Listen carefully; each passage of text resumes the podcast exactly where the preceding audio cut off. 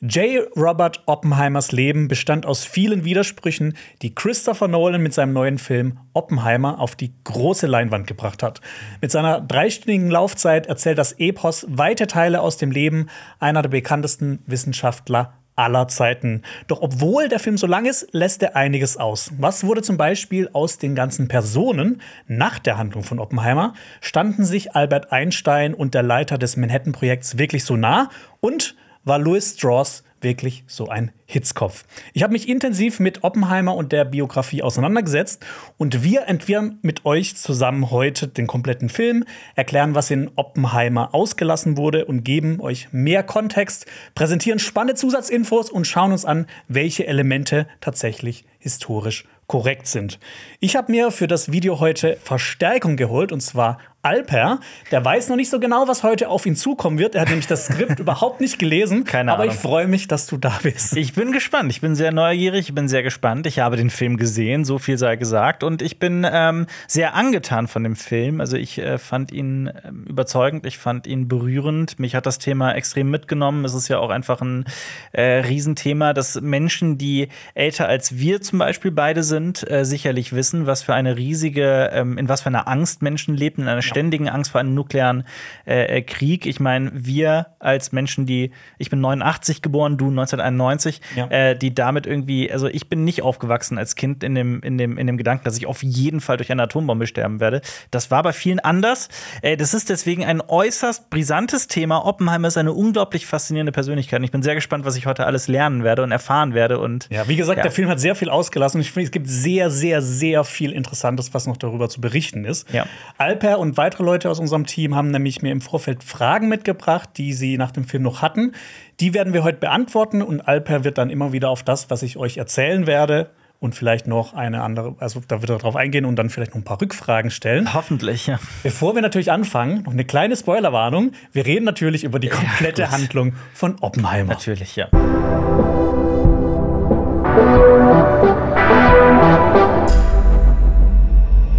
Um Oppenheimer zu verstehen, muss man viel weiter zurückgehen, als der Film das macht, nämlich in die Kindheit des Mannes, den wir später als Vater der Atombombe kennenlernen werden. J. Robert Oppenheimer wurde 1904 in eine jüdische Familie geboren und die Oppenheimer war nicht besonders religiös. Sein Vater konnte sich aber den American Dream verwirklichen. Der kam ursprünglich aus Hanau, zog dann nach Amerika und nach heutigen Standards schaffte er es bis zum Multimillionär. Die damalige Zeit in den USA war unter anderem geprägt von sozialen und politischen Reformen und nach dem enormen Wirtschaftswachstum der vergangenen Jahrzehnte wollte man sich um die Schattenseiten der Industrialisierung kümmern, zum Beispiel Korruption, Armut und Ausbeutung. Als wichtige Mittel dafür wurde die Wissenschaft und die Technik auserkoren. Und mit vorherigen Entwicklungen von Elektrizität, von Flugzeugen und Autos schien dann plötzlich alles möglich zu sein. Genau in dieser Zeit ist Robert Oppenheimer geboren worden. Ich bin sehr gespannt, weil in dem Film ist das ja, beginnt ja nicht mit der Kindheit. Wir sehen Oppenheimer, soweit ich mich erinnern kann, nicht als Kind, sondern Nee. also der Film beginnt ja quasi damit, dass ähm, J. Robert Oppenheimer bereits als das Genie ähm, wahrgenommen wird von allen Menschen. Ich glaube, es beginnt in Harvard sogar. Da kommen wir Ja. aber auch gleich noch dazu. Ja. Übrigens noch zu seinem Vater, um mal so herauszufinden, Vater. wie reich er war. Ja. Der hat äh, einen Picasso und drei Van Goghs besessen. Ach ja. Vor allem, das war eine Zeit, in der, in der Picasso aber noch lebte, er da schon. Egal. Die, Ja. äh, in, die, in die Ecke, da frage ich dich jetzt nicht aus. Kunstgeschichte bin ich raus. Genau in genau diese Zeit wurde Robert Oppenheimer geboren. Seine Eltern waren wahre Helikoptereltern und Robert wuchs sehr behütet auf. Die Oppenheimer waren Anhänger einer ethischen Bewegung namens Society for Ethical Culture. Das war im Prinzip eine Bewegung, die sich für soziale Gerechtigkeit einsetzte in die, und die vor allem anderen rationales Denken und Wissenschaft an vorderste Stelle setzte. Diese Society hat auch eine Schule, auf die der kleine Robert dann ging. Das hat ihn wohl auch sehr geprägt. Schon früh setzte er sich mit Büchern und Wissenschaft auseinander. Er lernte Sprachen wie Altgriechisch und Latein und las Originalwerke von Menschen wie Platon, Homer und Cäsar. Von Naturwissenschaften war Robert besonders angetan. Manche würden ihn jetzt vielleicht sogar als Streber bezeichnen, denn er übersprang mehrere Klassen und hatte bei seinem Abschluss Bestnoten. Für viele, war er ein, für viele war er ein verschlossener Träumer, der eher zerbrechlich wirkte, aber im Gegenteil war er auch stolz und entschlossen. Manche Kinder machten Witze über Oppenheimer, nannten ihn, Zitat, Cutie und lachten ihn aus, weil er eben nicht wie der Rest war. In einem Sommerlager wurde er einmal von anderen Jungs nahezu gefoltert, er ließ es aber einfach über sich ergehen, ohne etwas zu sagen. Wer noch die Szene aus dem Film im Kopf hat mit der Befragung, der kann hier vielleicht auch so eine kleine Parallele ziehen. Welche Befragung? Du meinst mit ganz am Ende die Befragung in diesem kleinen Büro. Genau. In diesem kleinen Büroraum. auch mitbekommen hat, wie teilweise seine Freunde über ihn aussagen. Ja. In seiner Jugend unternahm Robert auch eine Art Western-Abenteuer in New Mexico und dort lernte er nicht nur das Reiten und kam so aus sich heraus, sondern er verliebte sich auch in die Mesas, die Berge dieser Gegend. Immer wieder kehrte er hier zurück, um seinen inneren Akku aufzuladen. Eins sagte er, meine beiden großen Lieben sind die Physik und New Mexico. Schade, dass sie sich nicht vereinbaren lassen. Viele Jahre später sollte Oppenheimer nach New Mexico zurückkommen und diese beiden Lieben verbinden können. Aber wahrscheinlich nicht so, wie er sich erträumt hatte. In New Mexico wurde nämlich später die Atombombe entwickelt und getestet. Ja. Und das ist ja die eine Sache, die äh, Barbie und Oppenheimer verbindet. Pferde. Genau. Ich habe jetzt genau für dich auch ein Bild mitgebracht. Also im Video werden wir jetzt auch immer wieder Bilder einblenden, das werdet ihr sehen, aber Wir haben ja auch auf Spotify Video, genau, ne? Das dieses man ja. Video aber, kommt auch noch als Audio-Podcast Ja. raus und aber für alle, genau. für alle, die äh, eventuell gerade nur zuhören und das vielleicht nachher nachgucken möchten oder sowas, wir werden mal was Neues ausprobieren und haben einen äh, Instagram-Post gemacht, in dem wir die Bilder, die wir jetzt hier heute besprechen, auch äh, einblenden. Genau, und dann ist hier das erste Bild für dich. Mhm. Robert Oppenheimer als Jugendlicher oder als Kind. Mhm, als Kind. Genau. Also du meinst äh, in diesem Adretten mit dieser mit dieser Fliege, mit dieser Krawatte, mit dieser Ja. Mit dieser Schleife? Hast, hast du auch Bilder von dir von früher, wo du so Ja, tatsächlich. Ich habe so ganz peinliche Bilder von mir. Ich meine, ich muss auch dazu sagen, ich komme aus einem türkischen Elternhaus. Ich wurde beschnitten und da gibt's, äh, äh, es gibt so Beschneidungsanzüge. Ich weiß nicht, ob du das jemals gesehen hast. Nee, tatsächlich nicht. Nee, hast du nicht. Ähm, ja, die sind auch so überaus prunkvoll und sehen so leicht osmanisch aus. Ich weiß auch nicht genau, was da die, also ich habe keine Ahnung, woher die genau kommen und woher, warum das so aussieht. Aber das sieht sogar noch viel peinlicher aus als das, was Oppenheimer da trägt. Diesen Seemannsanzug würde ich es mal nennen. Warum, warum trägt er das? Und warum ist der vor diesem. Das, also ist, das ist der Drip der, der Anfang äh, des, Neu- des 20. Jahrhunderts. Aber hey, also ich, ich, ich musste, also ich muss dran denken, du sagtest ja, dass er eher ein ähm, vorsichtig ausgedrückt schwächliches Kind war, das, äh, Das, gerne. man hat ihn eher für so schwächlich erachtet. ja. ja. Ähm, und tatsächlich überträgt das Bild das auch. Er hat so, finde ich, einen sehr sanften Blick, ein sehr zartes Gesicht, ähm, sieht aber auch wahnsinnig, ähm, also er sieht aus wie ein Cutie, finde ich. Mhm. Also, wobei, ne, also er sieht, er sieht halt einfach aus wie ein, wie ein junges Kind. Ja. Und hat auch eine sehr coole Frisur. Ich mag diese, diese tolle, diesen mit dem. Ich habe so eine ähnliche Frisur, wenn ich mal keine Kappe trage. ja. Nee, sieht halt nach einem Kind aus, ja. Okay. So mal weiterverfahren. Natürlich, gerne. Nach seinem Abschluss bekam Robert ein Stipendium für Harvard. Das schlug er aber aus, weil er genug Geld hatte und er begann halt so dort zu studieren. Reiche Eltern, ne? In Harvard beginnt ja auch die Handlung von Nolans Oppenheimer. Und nachdem er in New Mexico aus sich herausgekommen war, zog Robert sich in seinem Studium wieder in sich zurück. Hier war er nicht mehr der Überflieger wie in der Highschool. Robert stürzte in eine existenzielle Krise und der junge Mann hatte Probleme mit seinem Gefühlsleben. Manche vermuten unerfüllte sexuelle Wünsche und er kämpfte mit inneren Dämonen. Teilweise konnte man ihn tagelang nicht ansprechen.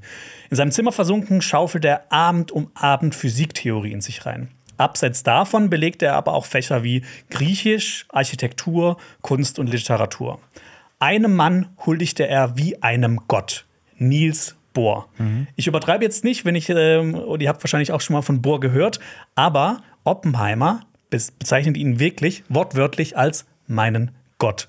Bestimmt hat jeder genau von Bohr schon mal gehört. Schließlich hat die Arbeit des Physikers nicht nur zum Verständnis des Atomaufbaus und der Quantenmechanik ein, äh, beigetragen, für die er übrigens einen Nobelpreis bekommen hat. Nein, sogar ein Element ist nach ihm benannt. Borium. Das muss er erst mal schaffen, dass nach dir ein Element benannt wird. Absolut. Däne, ne? Also, Ein Däne, genau. Ja. Niels Bohr ist ein Däne. spannend. Also er ist quasi, ähm, er hatte Probleme, er hat eine, eine gewisse Traurigkeit entwickelt, so klingt das für mich, und äh, wagte die Flucht in die Physik. Ja, Spannend. Genau, und wie gesagt, Bohr wurde ja sein Gott, weil er war ja nie wirklich religiös und dann die Wissenschaft wurde quasi so zu seiner Religion. Ja. Und ich finde es auch ganz spannend, halt mal zu erfahren, so, dass er vor allem so in seiner Jugend schon oder auf, in seinem frühen Erwachsenenleben schon ziemlich äh, Struggle hatte. Ja, absolut. Es, ich meine, das, das überträgt der Film ja allerdings auch. Ich meine, das ist ja da, wo, dieser, wo der Film einsetzt und man bekommt ja schon mit, dass da etwas in ihm vorgeht. Nur so, wie du es gerade beschrieben hast, wird das nicht ausformuliert im Film. Es ist ja. lediglich etwas, was so in der was in sich so überträgt, ja. Ja, was sich überträgt, ja. was so in der Luft schwebt, ja. Findest du aber auch, dass es sich überträgt, wie sehr er Bohr verehrt hat? Im Film? Durchaus, ja. Also ich meine, das beginnt ja damit mit dem Dialog, dass er äh, die, die Rede, zur Rede von Bohr möchte und als ihm das, äh, diese Chance genommen wird, versuch, also überlegt er ja seinen Dozenten zu vergiften. Dazu kommen wir gleich. Äh, dazu noch, kommen ja. wir gleich. Das, da habe ich schon erwartet, dass das bestimmt noch ein Thema wird, weil es war ja meine Frage, ob das wirklich so abgelaufen ist wie im mhm. Film.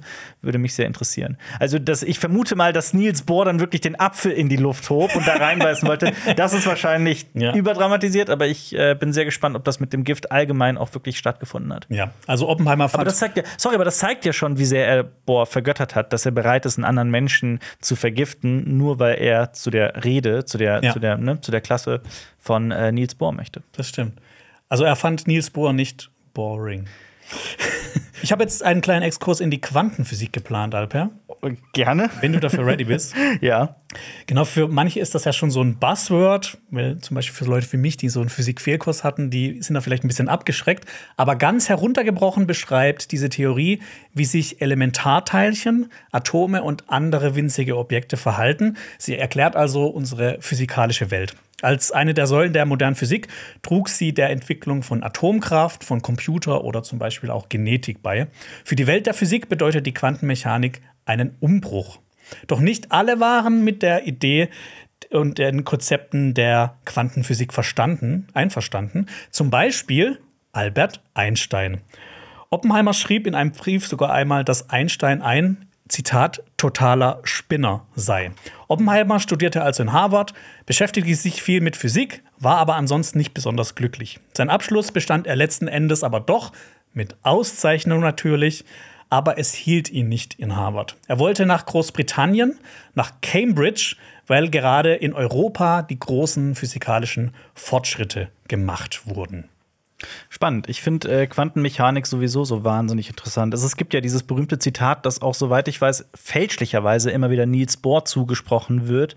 Nämlich, äh, wenn du behauptest, du hättest die Quantenphysik verstanden, ja. äh, lügst du. ja. Dann stimmt das nicht. Und ich glaube, so ein, ein äh, Prinzip der, der Quantenmechanik, das ich persönlich, was mich persönlich immer fasziniert hat, war das Superpositionsprinzip. Nämlich, dass äh, verschiedene also das Teilchen zur selben Zeit verschiedene Zustände zeitgleich haben. Mhm. Also damit ist ja, also das so ganz runtergebrochen aufs Einfachste, um das bildhaft zu machen, ist ja natürlich Schrödingers Katze.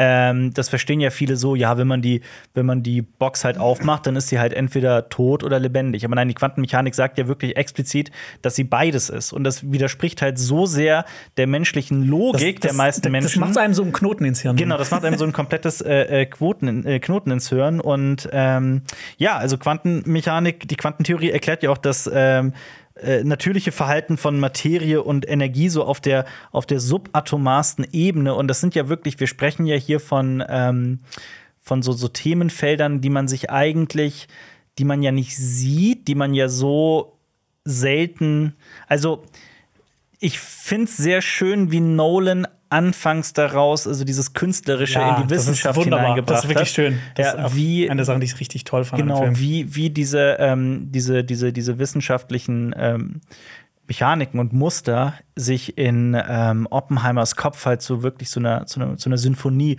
äh, äh, zusammenschmelzen. Das fand ich wirklich für mich eine der größten Stärken dieses, dieses Films. Was auch noch super interessant ist, ist, dass vor allem am Anfang von der Quantenphysik sehr viele junge Physiker diese Theorie weiterentwickelt haben. Und ein Physiker nannte sie deshalb auch irgendwann mal Knabenphysik. Mhm.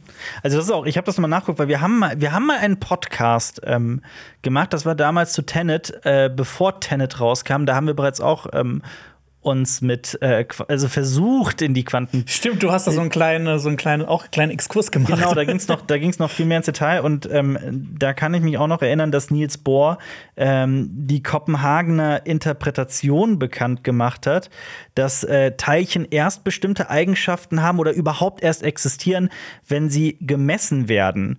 Also das ist total, das ist total faszinierend. Das ist auch teilweise wirklich nicht einfach zu begreifen, finde ich. Ähm, also es gibt quasi keine objektive Realität, solange wir etwas nicht nachprüfen. Ist ein Objekt in dieser Interpretation in allen möglichen Zuständen, also in der Superposition. Ähm, das heißt zum Beispiel auch, dass es an zwei Orten gleichzeitig ist. Und das ist ja auch kein Unsinn, weil auf diesen Mechaniken basieren ja auch so die, die, die Quantencomputer und so weiter, die es ja auch schon ne, teilweise gibt. Und ich finde, Quanten, das alles, was mit Quanten irgendwo im, im, im Wort mit drin ist, klingt einfach immer so mega abgespaced. Absolut, auf jeden Fall. Nee, ist, äh, ist total spannend. Und ich will jetzt auch gar nicht so tun, als wären wir hier Physiker. Ähm, ich meine, dieses Video soll ja auch nicht die Quantentheorie in irgendeiner Form äh, äh, erklären. Es soll ja nicht, sich nicht um, um, um Physik drehen. Aber das war ein Ich- wichtiger Teil im Leben von Oppenheimer. Auf jeden Fall. Und vor allem, ich finde es halt überhaupt erst total schön als Filmfan, dass wir in einem Film dieser Größe, mit diesem Budget, der ähm, auf der gesamten Welt vermarktet wird, halt über Themen sprechen wie Quantenmechanik oder über, über äh, Menschen wie. Niels Bohr und äh, J. Robert Oppenheimer und Albert Einstein. Das ist doch auch schön. Das, äh, also diese, ich finde auch, dass, dass Christopher Nolans ähm, Liebe und Faszination für die Wissenschaft kommt im Film komplett durch in jeder Szene, in Kann jeder Sekunde. Ja. Ja. In Cambridge erging es dem inzwischen 22-Jährigen auch nicht viel besser. Wie in Oppenheimer auch gezeigt wurde, war er eine totale Niete in experimenteller Physik. Sein psychischer Zustand verschlechterte sich immer weiter. Manchmal legte er sich sogar auf den Boden und rollte hin und her. Oppenheimer verlor die Selbstbeherrschung. Und damit kommen wir eben zu der Geschichte mit dem Apfel. Die hat nämlich so, stattge die hat nämlich so stattgefunden, Zumindest fast genauso. Man kann nur über die Gründe spekulieren, vielleicht war es ein Nervenzusammenbruch, aber Oppenheimer vergiftete einen Apfel und legte diesem seinem verhassten Studienleiter auf den Tisch. Im Gegensatz zum Film kam diese Aktion aber raus und Oppenheimer wäre fast hochkant aus der Universität geflogen. Und nur, nur durch das Zutun seines Vaters durfte er in Cambridge bleiben, aber nur unter einer Bedingung. Robert musste sich in psychiatrische Behandlung begeben. Mehrere Psychiater haben dann versucht, ihm zu helfen, aber Oppenheimer behauptete, dass er selbst besser über seinen Zustand Bescheid wusste. Er wurde zu sowas wie seinem eigenen Therapeuten und Freunde meinten später auch, dass Oppenheimers Nebenbeschäftigung Physik und seine Hauptbeschäftigung Psychoanalyse gewesen sei. Schwierig. Schwierig, sehr schwierig. Sich selbst zu therapieren ist Ja. äh, nie eine gute Idee. Ähm, auch für ausgebildete Therapeuten und Therapeutinnen ist es, glaube ich, keine gute Idee, sich selbst zu therapieren. Ja. Es ist, äh, es ist ja auch wichtig, ähm, dass es eine andere Person ist, also dass es externalisiert, externalisiert ist. Äh, ja, also, ich- schwierig. Es Punkt, gab, ja. es gab auf jeden Fall eine Frage aus dem Team: Hat Oppenheimer wirklich versucht, seinen Dozenten zu vergiften? ja. Also, ob er versucht hat, ihn zu vergiften, ne? er hat es auf jeden Fall versucht. ja. Aber dann, es, es hat nicht funktioniert. Es hat nicht funktioniert Es und hat- es kam raus und er bekam Ärger. Okay, aber es hat nicht. Aber er hat nicht den, hat wurde nicht den Apfel aus der Hand gerissen. Ja, das wäre meine Frage gewesen. Aber äh, gut. Das habe ich mir schon im Film gedacht. Also ich dachte mir, ich dachte mir tatsächlich, ich bin äh, nach der Szene dachte mir, okay, ich könnte mir vorstellen, dass Oppenheimer wirklich so drauf war, dass er äh, äh, einen Apfel vergiftete, aber dass diese Szene sich so abgespielt hat, ist wahrscheinlich Unsinn. Robert sprach zu dieser Zeit auch davon, sich umzubringen. Er litt an Schlafstörungen und hatte eine schwere emotionale Krise. Doch eine ungewöhnliche Reise verschaffte ihm auf wundersame Weise Linderung. In einem Urlaub auf Korsika hatte er quasi eine Erleuchtung. Die Le Lektüre von Marcel Prousts Auf der Suche nach der verlorenen Zeit brachte ihn wieder auf die Spur. Erstaunlich, dass kein Psychiater ihm helfen konnte, aber ein Roman. Selbst Jahrzehnte später konnte er Stellen aus dem Buch noch auswendig aufsagen. Und von da an veränderte sich wirklich alles. Er schmiss die experimentelle Physik hin und befasste sich nur noch mit theoretischer Physik. Robert kam aus seiner Kapsel raus und war wieder positiver eingestellt. Ein Aufsatz von Werner Heisenberg brachte ihn zu der Annahme, dass eine Revolution der Physik bevorstände. Heisenberg wird im Film von Matthias Schweighöfer gespielt. Und genau diesen Heisenberg, äh, genau das ist auch quasi das Pseudonym, Pseudonym von Walter White in Breaking Bad. Ja, das stimmt.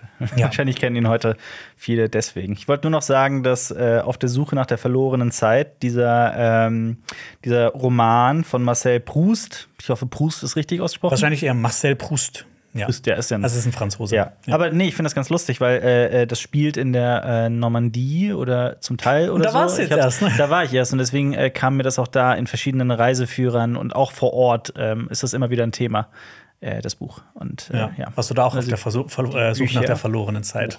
Ja. Ja, war ich auch. Das kann man da sehr gut. Das geht sehr gut da. Ja. Ja. Wo wir jetzt schon von Heisenberg gesprochen haben, würde ich da auch gleich einen kleinen Exkurs machen, weil ich den auch sehr faszinierend finde, diesen Mann. Mhm. Vor allem ist noch faszinierender, dass von Matthias Schweighöfer gespielt. Hat dich das gestört? Weil du klingst so, als hätte nee, gar das, nicht. Ich fand das gut. Also es war ja auch nur ein super kurzer Auftritt. Absolut. In Oppenheimer gibt es nur ein kurzes Zusammentreffen zwischen Heisenberg und Oppenheimer. Danach erfahren wir nur noch, dass der deutsche Physiker für Nazi-Deutschland an einer Atombombe forschen sollte. Dabei ist er eine faszinierende Persönlichkeit. Als einer der Begründer der Quantenmechanik, also einem komplett neuen Verständnis für Physik, ist er ein wissenschaftlicher Superstar. Gleichzeitig hat er aber auch für das Dritte Reich an einer Atombombe geforscht. Laut Niels Bohr war Heisenberg kein Nazi, aber ein deutscher Patriot, der bewusst in Deutschland geblieben sei. Heisenberg behauptete später, dass er das NS-Regime überzeugen wollte, dass der Bau und der Einsatz einer Atombombe im Krieg nicht mehr möglich sei. Heisenberg sei vom, Grund, vom Grunde seines Herzens froh gewesen, dass er keine Bombe für Nazi-Deutschland gebaut hatte. Tatsächlich hatte auch ein amerikanischer Agent die Mission, ihn bei einer Vorlesung Vorlesung zu erschießen, falls es den Anschein gemacht hätte, dass die Deutschen davor standen, eine Atombombe fertigzustellen. Long story short, kurz vor Kriegsende wurde er gefangen genommen, später wieder freigelassen und in der Nachkriegszeit war er unter anderem Direktor der Max-Planck-Institute in Göttingen und München, Mitglied des Europäischen Rates für Kernforschung und auch Regierungsberater. Spannend. Das Uranprojekt, so heißen alle Bestrebungen von Nazi-Deutschland. Ähm Atombomben zu bauen. Ja, ja. weil es, ich, ich fand den halt super spannend, weil halt gesagt wurde, ne, er arbeitet einerseits für das NS-Regime. Mhm. Das ist immer super spannend, finde ich, was dann mit den Leuten nach dem Krieg passiert Absolut, ist. Ja. Und wie sehr sie involviert waren in das Ganze. Und Absolut. ich meine, dass er halt an einer Atombombe geforscht hat, ist ja schon was krasses. Ich meine, das hätte ja kriegsentscheidend sein können. Erinnert mich total stark an äh, Wernher von Braun. Der, ja, zum Beispiel. Äh, ja, der, der hat fast den gleichen Vornamen. Ja. ähm, ja, also ich habe mal ein, ein, paar Bücher über die Ra Geschichte der Raumfahrt gelesen. Da spielt ja. natürlich Werner von Braun eine unglaublich zentrale Rolle und das ist halt auch ein sehr namhafter Wissenschaftler, der aus Nazi-Deutschland äh, äh in die USA gebracht wurde und da für die Amerikaner äh, geforscht hat und ja. Ähm, ja. die Raketen gebaut hat, um ins Weltall zu kommen. Zu Werner Heisenberg habe ich dir sogar ein Bild mitgebracht. Sehr gerne. Du anschauen kannst. Ja. Sehr, sehr gerne. Hast du den direkten Vergleich zu Matthias, Matthias Schweighöfer? Ich sehe keine sehr große Ähnlichkeit, höchstens in der Frisur, weil auch äh, hier auf diesem Bild hat äh, Werner Heisenberg seine Haare so nach hinten geföhnt, würde ich es mal sagen. also sieht jetzt auch nicht so aus, als wäre da irgendwie so eine ähm, irgendeine Paste drin oder so. Irgendein, wie heißt das Zeug? Pomade. Pomade, ja. Pomade. Pomade ähm, klingt sau eklig. Ja, habe ich auch mal eine Zeit lang benutzt, ist auch fand, fand ich persönlich auch eklig. Ähm, er hat äh, ja ein sehr, ähm, ein etwas kantigeres Gesicht als, als Oppenheimer, würde ich sagen. Ähm, sieht aber auch irgendwie recht freundlich aus, finde ich. Hat so dünne Augenbrauen und äh, schmale, fliehende Lippen. Ja, und ja. ich denke mal, er hätte sich niemals gedacht, dass er mal bekannt werden würde als also Pseudonym von einem Drogenbaron. Wer hätte das gedacht, ja. ja. Nee. Du hast ja auch die Frage gestellt, kannte J. Robert Oppenheimer wirklich Matthias Schweighöfer? Mhm. Antwort nein. Aber zurück zu Oppenheimer, der nicht nur mit der theoretischen Physik ein neues Steckenpferd gefunden hatte, sondern dessen mentale Gesundheit zunehmend besser wurde. Sein nächster Schritt wurde ein regelrechter Triumph. Ein Studium in Göttingen, dem Mekka für theoretische Physik. Und der junge Amerikaner kam auch genau zur richtigen Zeit. Die Quantenmechanik revolutionierte immer noch die wissenschaftliche Welt. Oppenheimer warf sich förmlich in die Arbeit und konnte mit seinen Aufsätzen erste Erfolge einfahren. Er blühte förmlich auf, war selbstbewusst und kam immer besser mit seinem Umfeld zurecht. Das ging sogar so weit, dass Oppenheimer regelrecht nach der Aufmerksamkeit und Anerkennung seiner Mitmenschen hungerte. Eine gewisse Arroganz schwang ihm im gleichen Zug aber auch mit, denn Robert ließ es manche auch wissen, dass er sich überlegen fühlte. Erfolge reihte sich an Erfolg, Erfolg erreihte sich an Erfolg und seinen Doktor bekam er wieder mal mit Bestnoten. Ein Prüfer soll nach der bestandenen mündlichen Prüfung gesagt haben, ich bin rechtzeitig herausgekommen, er fing an, mir Fragen zu stellen. nach vielen Tiefpunkten war Oppenheimer innerhalb weniger Monate ein regelrechter Überflieger geworden. Das ist eine Sache, die mir sehr stark im Film entgegenschwang. Das Gefühl, dass ich möchte jetzt auch nicht mit ähm, irgendwelchen Fachtermini aus der Psychologie um mich werfen, so als wäre ich äh, Psychologe. Das bin ich nämlich nicht. Aber ich persönlich hatte das Gefühl, dass Robert Oppenheimer einen kleinen Narzissten in sich stecken hat. Das heißt ja nicht gleich, dass man eine narzisstische Persönlichkeitsstörung hat und durch und durch Narzisst ist, aber dass er zumindest sehr leistungsorientiert und vor allem anerkennungsorientiert äh, mhm. arbeitet, dass ihm so die, die ähm, Anerkennung der Menschen um ihn herum sehr wichtig war. Also, dass ja. er es genoss, immer wieder auf ein Podest gestellt zu werden, also dass er es auch genossen hat, so als Genie zu gelten bei allen ja. Menschen um ihn herum. Das kommt auch später noch mal mhm. ziemlich raus. Also ich glaube, Narzissmus ist so im, ein, ein, großes Thema im Leben von und im Verhalten von J. Robert Oppenheimer. Auf jeden das ist Fall. so meine persönliche Interpretation. Du hattest ja auch die Frage gestellt, ab welchem Zeitpunkt begriffen die Menschen um Oppi herum, was für ein Genie in ihm steckt. Und ich denke mal, da wird, war auf jeden Fall so der Grundstein, da wird der Grundstein gelegt dafür, mhm. weil er eben auch sehr, sehr, sehr viele Aufsätze veröffentlicht hat mhm. und sehr viel an der Quantentheorie weiter geforscht hat. Die nächsten Jahre von Oppenheimer sollten vor allem von seiner Tätigkeit als Lehrer geprägt werden. Davor hatte er aber zwei kurze Zwischenstopps mit Semestern in Zürich in der Schweiz und Leiden in der Niederlande. In Leiden hielt er tatsächlich, wie im Film gezeigt wurde, nach sechs Wochen einen Vortrag auf Holländisch, obwohl er die Sprache eigentlich gar nicht sprach. Außerdem bekam Oppenheimer hier seinen Spitznamen Opje verpasst, was Opje. später zu Oppi werden sollte. In diesem Zeitraum vor seiner Lehrtätigkeit lernte er Isidor Rabi kennen, zu dem wir gleich dann noch kommen. Ich finde, man kann im Film auch gut unterscheiden zwischen Figuren, die irgendwie seine Kollegen und Kolleginnen waren und Figuren, die wirklich seine Freunde waren. Mhm. Und ich hatte immer das Gefühl, dass dieser Isidor Rabi, zumindest im Film, so sein wie so eine Art bester Freund war. Mit Isidor Rabi verband Robert Oppenheimer eine lebenslange Freundschaft. Ursprünglich wollte Oppenheimer Rabi für das Manhattan-Projekt gewinnen, aber wegen moralischer Bedenken arbeitete Rabi nur als Berater und nie aktiv dafür. Während des Zweiten Weltkriegs half er stattdessen bei der Entwicklung des Radars. Wie sein Freund war auch Rabi ein wahrer Überflieger. Er gewann, er gewann nicht nur den Nobelpreis, sondern sorgte mit seinen Entdeckungen auch dafür, dass wir heute die MRT haben, also die Kernspintomographie.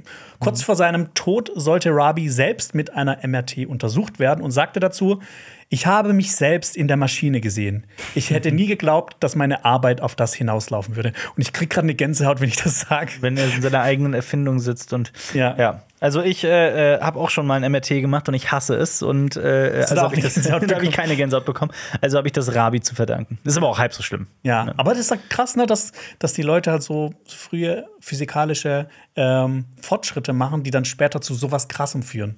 Auf jeden Fall, um zu sehen, natürlich. Ich, ähm, MRT ist diese, für alle, die es nicht ähm, auf dem, äh, das ist die Magnetresonanztomographie. Das ist dieses. Kernspintomographie. Ja, genau, das ist dieses runde Ding, in das man so reingeschoben wird, das wahnsinnig laut ist drin. Da muss man eine Dreiviertelstunde drin hocken und wird einmal durchgescannt. Ja. Der, Rabi hat auch dafür gesorgt, dass das so laut ist. Der wollte ja. er hat so einen Soundchip eingebaut, ne?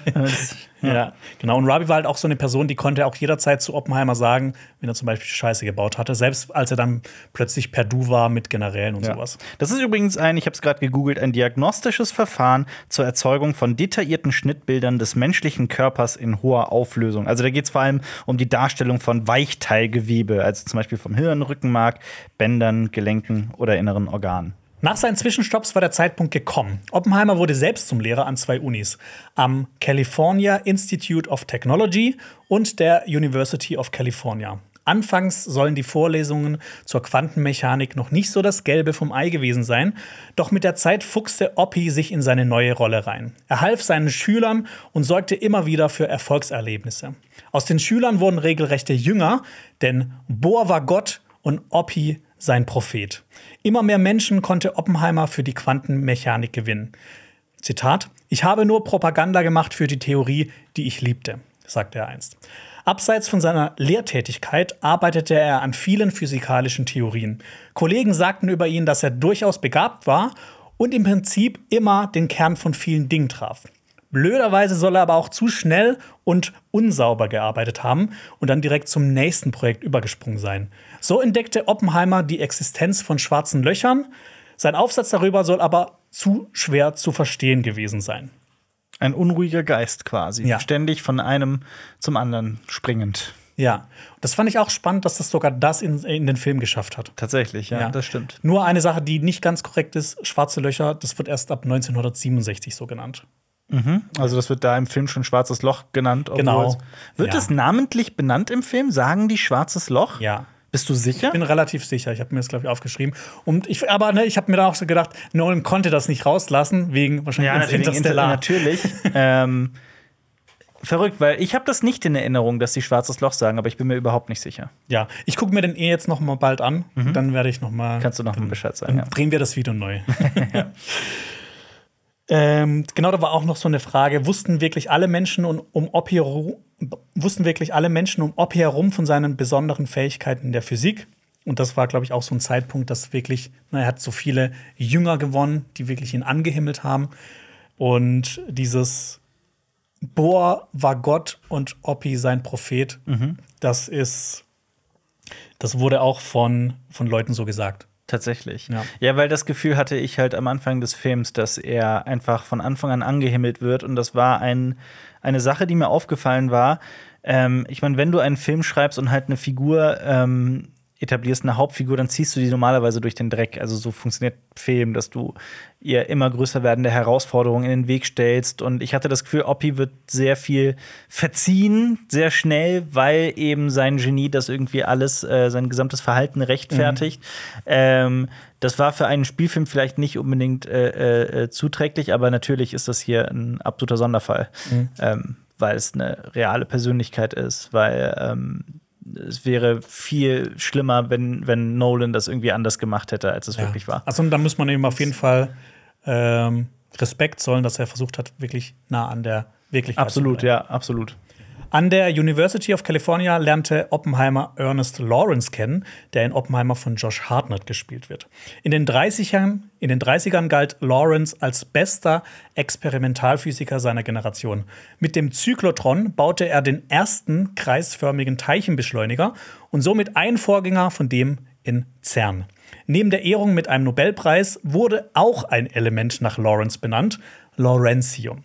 Finanzielle Hilfe für den Bau seines Zyklotron bekam Lawrence unter anderem vom amerikanischen Verleger William Randolph Hearst. Hearst, Citizen Kane. Der, genau. Ja, das ist das äh, Vorbild von äh, Citizen, Citizen Kane. Kane, Absolut, ja. spannend. Ja, das wirkt auch manchmal im Film so, ne, so ein bisschen wie bei Forrest Gump. Er trifft immer wieder auf irgendwie äh, bekannte Persönlichkeiten und das wirkt dann so unrealistisch.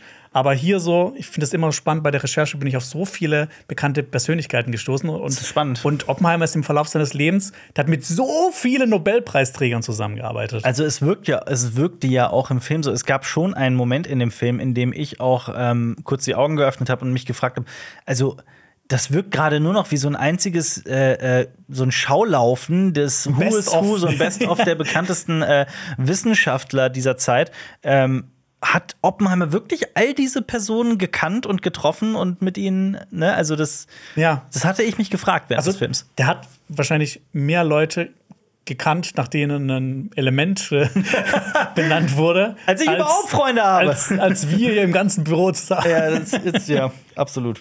Na gut. Oppenheimer und Lawrence waren auf persönlicher und wissenschaftlicher Ebene zwar auf einer Wellenlänge, aber die beiden hatten gegensätzliche politische Ansichten. Lawrence war konservativ und kein Freund des New Deal. Im Film Oppenheimer bezeichnet sich Oppenheimer als New Deal-Demokraten und das will ich jetzt mal so kurz erklären. Die Weltwirtschaftskrise, die Ende der 20er begann, führte in den USA zur großen Depression. Massive Arbeitslosigkeit, Armut und soziales E- Elend waren an der Tagesordnung. Präsident Franklin D. Roosevelt wollte diese Krise mit dem New Deal überwinden. Der New Deal war eine Reihe von Finanz- und Sozialreformen, die die Wirtschaft der Vereinigten Staaten wieder ankurbeln sollte. Das beinhaltete zum Beispiel die Einführung von Sozialversicherungen, Mindestlohn oder die Förderung von Industrie und Landwirtschaft. Bis heute ist die Frage umstritten, wie erfolgreich der New Deal war. Trotzdem sorgte er für neue Hoffnung in einer Zeit voller Elend und stabilisierte das wirtschaftliche und politische System der USA. Da der New Deal aber ein massiver Eingriff des Staates war, spaltete er die Meinung, vor allem von Demokraten und Republika Republikanern, also Menschen wie Oppenheimer und Lawrence. Genau, da war auch eine Frage so, wie links war Oppenheimer? Er war schon linksorientiert. Er ist später ja auch so im Dunstkreis der kommunistischen Partei ähm, zu finden. Aber wie links er war, wusste er wahrscheinlich am Ende dann selbst nur. Weil er dann ähm, am Ende seines Lebens oder auch so im Verlauf seines Lebens nicht mehr so viel dazu gesagt hat. Ja, ich meine, äh, daraus wurde ihm ja auch dann ein, ein Strick gedreht, wie wir später das, im Film das noch stimmt sehen werden. auf jeden Fall. Und es gibt so ein, ein verrücktes Ding, eine verrückte Sache. Äh, Oppenheimer soll erst sechs Monate nach dem Börsencrash, also nach dem Black Friday, der dann auch das, diese ganze Wirtschaftskrise ausgelöst hat, er soll erst sechs Monate danach auf einem Spaziergang von, mit Lawrence davon mitbekommen haben. Der hat nichts davon mitbekommen. Also wird auf jeden Fall so von Lawrence behauptet. Crazy. Das wirkt so ein bisschen wie ne, die Geschichte von Buddha, Siddhartha Gautama, der so reich und behütet aufwächst und dann plötzlich in die normale Welt kommt und sieht, dass es Leid und Elend gibt. Ja. Weil er halt schon sehr behütet und in einem sehr reichen Haushalt aufgewachsen ist und Mhm. im Prinzip auch nie wirklich Geldprobleme hatte. Ja. Das ist übrigens, ähm, Black Friday ist, glaube ich, eher der, der, ähm, die Rabattaktion. Das heißt in Deutschland äh, Schwarzer Donnerstag. Schwarzer Donnerstag, ja. Genau. Oppenheimers politisches Interesse wurde aber erst so richtig geweckt, als er eine Frau kennenlernte, die beachtlichen Einfluss auf sein Leben nehmen sollte. Jean Tedlock. Sie war Oppenheimers große Liebe, auch wenn die beiden im Prinzip eine On-Off-Beziehung hatten. Als Psychiaterin und Ärztin wurde Jean Tedlock von ihren Kollegen sehr geschätzt. Gleichzeitig litt sie aber an einer klinischen Depression. Tedlock hatte mit ihrer sexuellen Orientierung zu kämpfen und Homosexualität war zu der Zeit oft als etwas Krankhaftes angesehen. Und so gestand sie einem Freund, sie habe, Zitat, mit jedem Stier geschlafen, den sie finden konnte, um ihre Neigung zu überwinden. Mit gerade einmal 29 Jahren beging Jean Tedlock Suizid. Für Oppenheimer war das ein riesiger Verlust. Er hatte immer versucht, eine Stütze für sie, für sie zu sein. Doch mit seinem plötzlichen Verschwinden, ohne richtige Erklärung, wegen Project Manhattan, war auch ein großer Halt aus Tedlocks Leben verschwunden. Und ich habe dir auch ein Bild von ihr mitgebracht. Ja, sehr gerne. Ähm, Ja, auf jeden Fall, da wird einiges im Film ausgelassen. Ich fand, als ich das gelesen habe, hat äh, das hat mich richtig traurig gemacht. was, Also, dass halt, dass sie auch so mit ihrer, mit ihrer Sexualität gekämpft hat, weil halt die Zeit damals das nicht so akzeptiert hat. das kommt im Film tatsächlich gar nicht rüber. Ich glaube, das ist überhaupt nicht Teil des ja. Films. Und dass sie halt auch Psychiaterin und Ärztin war, das kommt Das, ja auch das, nicht das kommt rüber. auch nicht durch, das stimmt. Sie Ja. wird ja eher als die äh, durch und durch Kommunistin ähm, äh, äh, ja, charakterisiert. Ich finde aber so optisch ist Florence Pugh recht nah dran. Mhm. Also ich, auch wenn ich so ähm, hier das Bild von Jean Tedlock sehe, äh, wie gesagt, das wird ja auch in, ähm, auf unserem Instagram-Account geteilt, ne? all diese Bilder, die könnt ihr euch da gerne anschauen. Ich finde, mit der Frisur und äh, selbst das Gesicht und äh, Körperbau und alles, also auch von der von dem Vibe, den sie so ausstrahlt, ähm, das passt zu Florence Pugh. Ich finde sie wahnsinnig passend gecastet. Ja, finde ich auch. Ich finde es nur ein bisschen schade, dass halt so diese, diese Ganzen ne, Aspekte. dass, dass Ja. sie halt Psychiaterin und Ärztin war, dass sowas zum Beispiel außen vor gelassen Das wurde. stimmt. Das ist, Ja, äh, aber ich meine, es ist ein dreistündiger Film. er muss, also dieser Ja. Film muss ja auch sich, das ist ja auch, ne, das ist ja das Besondere an Adaptionen, dass du dir ganz genau überlegst, was nimmst du rein und was, was nicht. Ja. Ja. Es, war, äh, es gab eine Frage: Stimmt das mit der Affäre mit Jean Tedlock? Das stimmt. Also später war er ja mit Kitty Oppenheimer zusammen. ja. Ähm, also Robert. Und nicht nur mit ihr. Ja. Äh, und er hatte eine Affäre mit Jean Tedlock und nicht nur mit ihr, genau. Ja.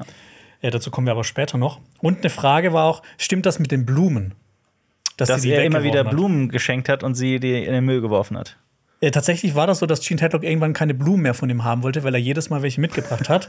Und äh, Ein Kavalier. zu einem Zeitpunkt soll sie sie auch, auch auf den Boden geworfen haben. Also Ja. vielleicht im Film ein bisschen übertriebener, aber es, es Ja. kommt schon nah dran. Na gut. Ist ja biologisch abbaubar. genau. So, dann machen wir doch weiter im Text. Wobei ich noch eine Sache gerne erwähnen würde, was ich auch super spannend fand. Ähm, Tedlock hat Oppenheimer mit einer Leidenschaft angesteckt, und zwar Gedichte von John Donne. Und ein Sonett von John Donne äh, lautete, äh, da ist ein Zitat, Zerschlag mein Herz, dreifaltiger Gott. Und daher kommt wahrscheinlich auch der Name des Trinity-Tests, dreifaltiger okay. Gott. Ja. Das würde dann auch zeigen, was sie für einen Einfluss auf ihn hatte. Und im Film sagt das Killian Murphy, dieses Zerschlag mein Herz, dreifaltiger Gott, auch kurz vorm Test. Das äh, flüstert er das so vor sich hin? Genau, und der steht, glaube ich, da an dieser, an dieser Durch, Durchguckklappe, in diesem Fenster, sorry, Durchguckklappe. Ja. im Fenster und sagt das kurz bevor die Bombe hochgeht. Weil ich auch nicht weiß, ob man das Fenster nennt bei diesem. Das ist ja mehr so, ein, so eine Art Bunker, wenn ich mich Ja. irre. Egal, ja. Ja. nennen wir es Fenster. Ja. Jean Tedlock hasste soziale Ungerechtigkeit und war Mitglied der Communist Party USA.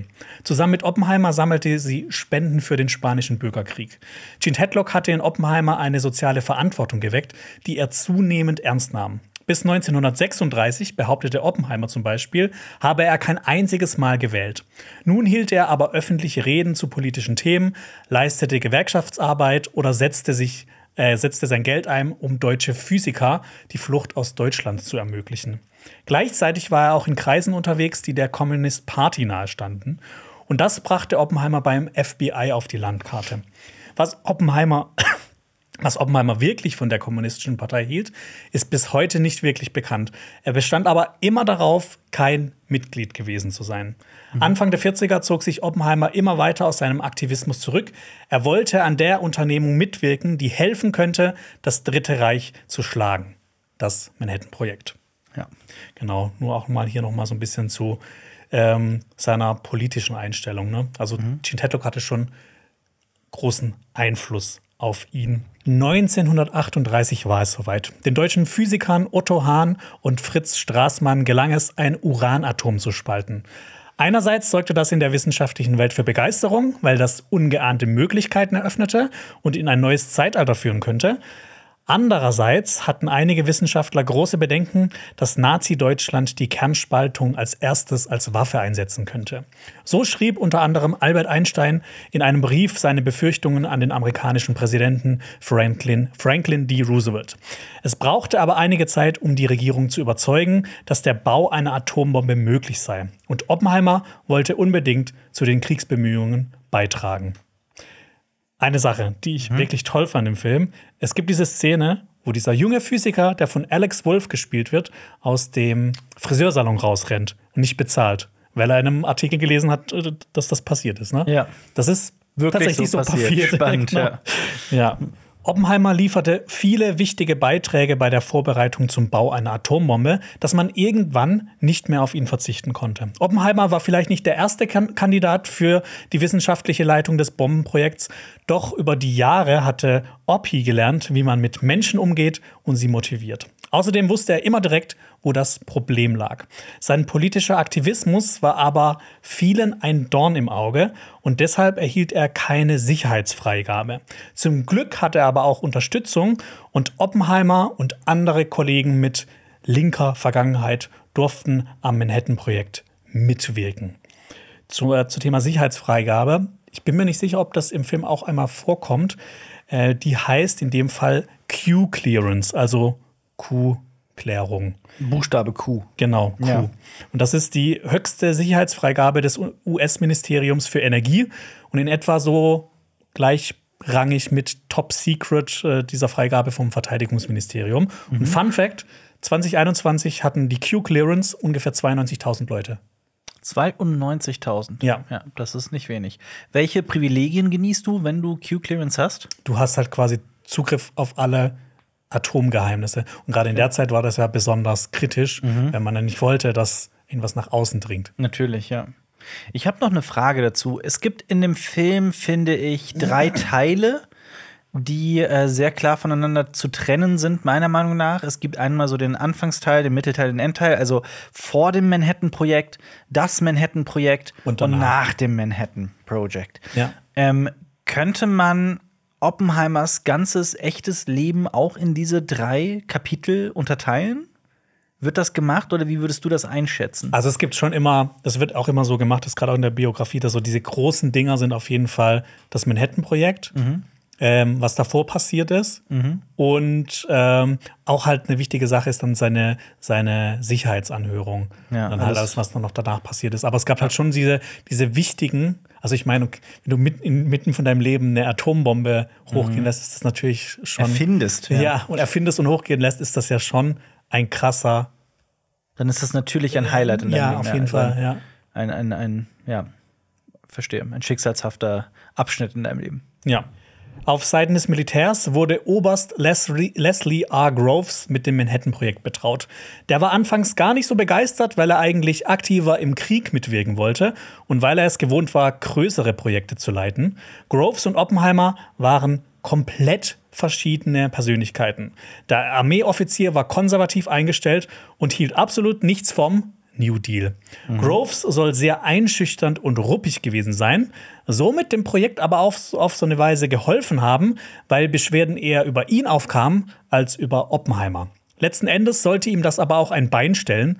Nach dem Krieg machte ihm sein Vorgesetzter klar, dass er niemals einen gewissen Rang erreichen würde, wegen Berichten über seine Ruppigkeit, Arroganz und Kaltschnäuzigkeit.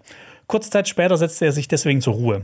Groves und Oppenheimer hatten aber eine Gemeinsamkeit. Sie konnten Leute dazu bringen, das zu tun, was sie von ihnen brauchten. Und ich habe dir auch ein Bild von. Mhm von Matt Damon mitgebracht. Mit unterschiedlichen Mitteln wahrscheinlich äh, konnten sie das. Ja, er sieht äh, nicht aus wie Matt Damon, sondern ich. Äh, also eine gewisse Ähnlichkeit durch die Uniform ist halt schon gegeben, aber und die Frisur.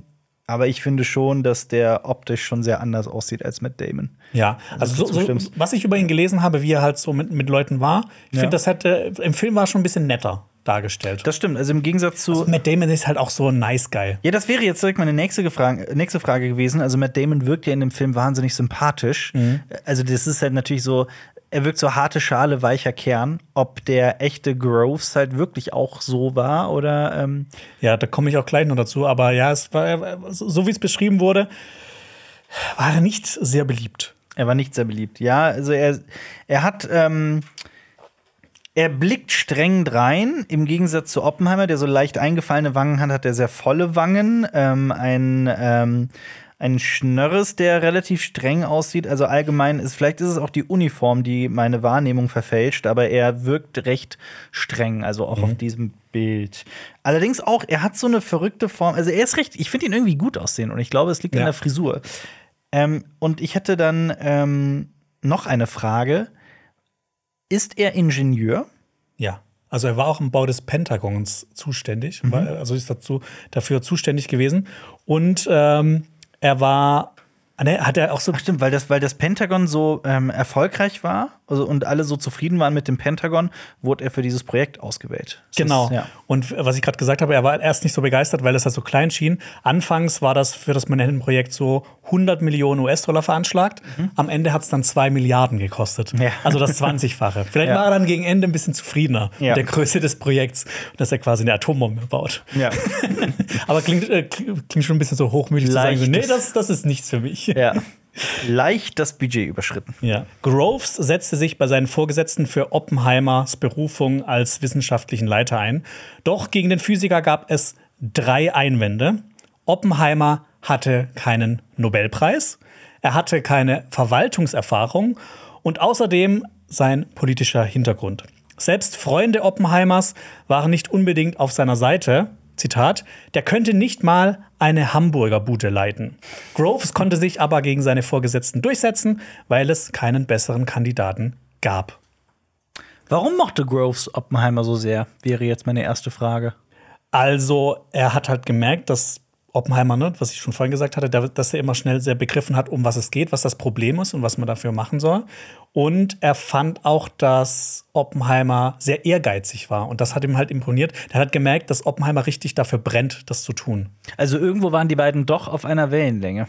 Ja, genau. Also halt auch wieder auf so persönlich wahrscheinlich eher als jetzt politisch. Ja, ja. Aber das ist, das zieht sich bei ganz vielen Personen durch, mhm. mit denen Oppenheimer zu tun hatte, dass er mit denen so auf persönlicher Ebene oder auf wissenschaftlicher Ebene gut zurechtkam, mhm. aber so auf politischer Ebene so komplett gegenteilig war. Verstehe. Ja, und, und es ist auch schon wirklich, äh, also es, es klingt extrem nach hohen Anforderungen, dass du einen Nobelpreis haben musst, um überhaupt erst in Betracht gezogen zu werden. Das ist schon heftig. Ja. Aber zum, klar. Zum Thema Nobelpreis und Oppenheimer kommen wir auch später noch. Okay. Oppenheimer war an Bord und die Vorbereitungen konnten losgehen. Bis, bisher hatte der Physikdoktor nur eine Handvoll Studenten betreut und jetzt sollte er hunderte Wissenschaftler leiten unmöglich. Doch Oppenheimer schaffte es innerhalb weniger Monate zu einem charismatischen und effizienten Pro Projektleiter zu werden. Als Standort wurde Los Alamos in New Mexico auserwählt, ein Ort, der vor allem wegen seiner Abgeschiedenheit und dem Terrain ausgesucht wurde.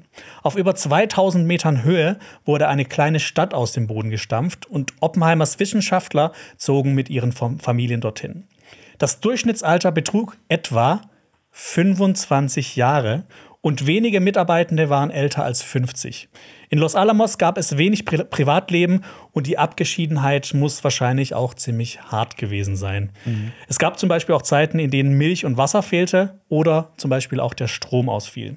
Doch alle hatten ein Ziel vor den Augen, die Atombombe noch vor den Nazis zu bauen. Und ein Mann sollte dafür sorgen, Oppenheimer. Du sagtest, Los Alamos wurde ähm, gewählt wegen aufgrund der Abgeschiedenheit, verstehe ich, und aufgrund des Terrains. Was hatte das Terrain damit zu tun? Also es war auch für die wichtig die Witterungsbedingungen ähm, an dem Ort. Mhm. Also es gab auch so einen Ort, der war in der Nähe von Los Alamos, der wurde auch dann wegen diesen Witterungsbedingungen quasi ausgeschlossen. Mhm. Und ähm, ich meine, Oppenheimer hat sich auch in New Mexico gut ausgekannt. Das war wahrscheinlich dann auch so ein Grund, warum er es da unbedingt haben wollte. Mhm. Und du hast noch eine sehr interessante Frage gestellt. Ähm, wie hing das britische und das amerikanische Atombombenprojekt zusammen? Mhm. Ich habe da mal ein bisschen recherchiert. Äh, tatsächlich hat Großbritannien noch vor Amerika damit angefangen, an einer Atombombe zu forschen. Natürlich alles streng geheim. 1943 gab es dann aber das Quebec Agreement und da wurde dann die Zusammenarbeit der USA und von Großbritannien beschlossen. Mhm. Was ich sehr interessant finde. Ist das auf jeden Fall, ja. ja. Ähm, was dann noch so auch spannend ist bei Los Alamos, ist zum Beispiel, dass ähm, Sonntage waren, also Oppenheimer hat seine Mitarbeiter zu, dazu angehalten, so unter der Woche wirklich hart zu arbeiten. Und Sonntage waren dann so Wander- und Picknicktage. und Alkohol soll anscheinend auch in rauen Mengen geflossen sein.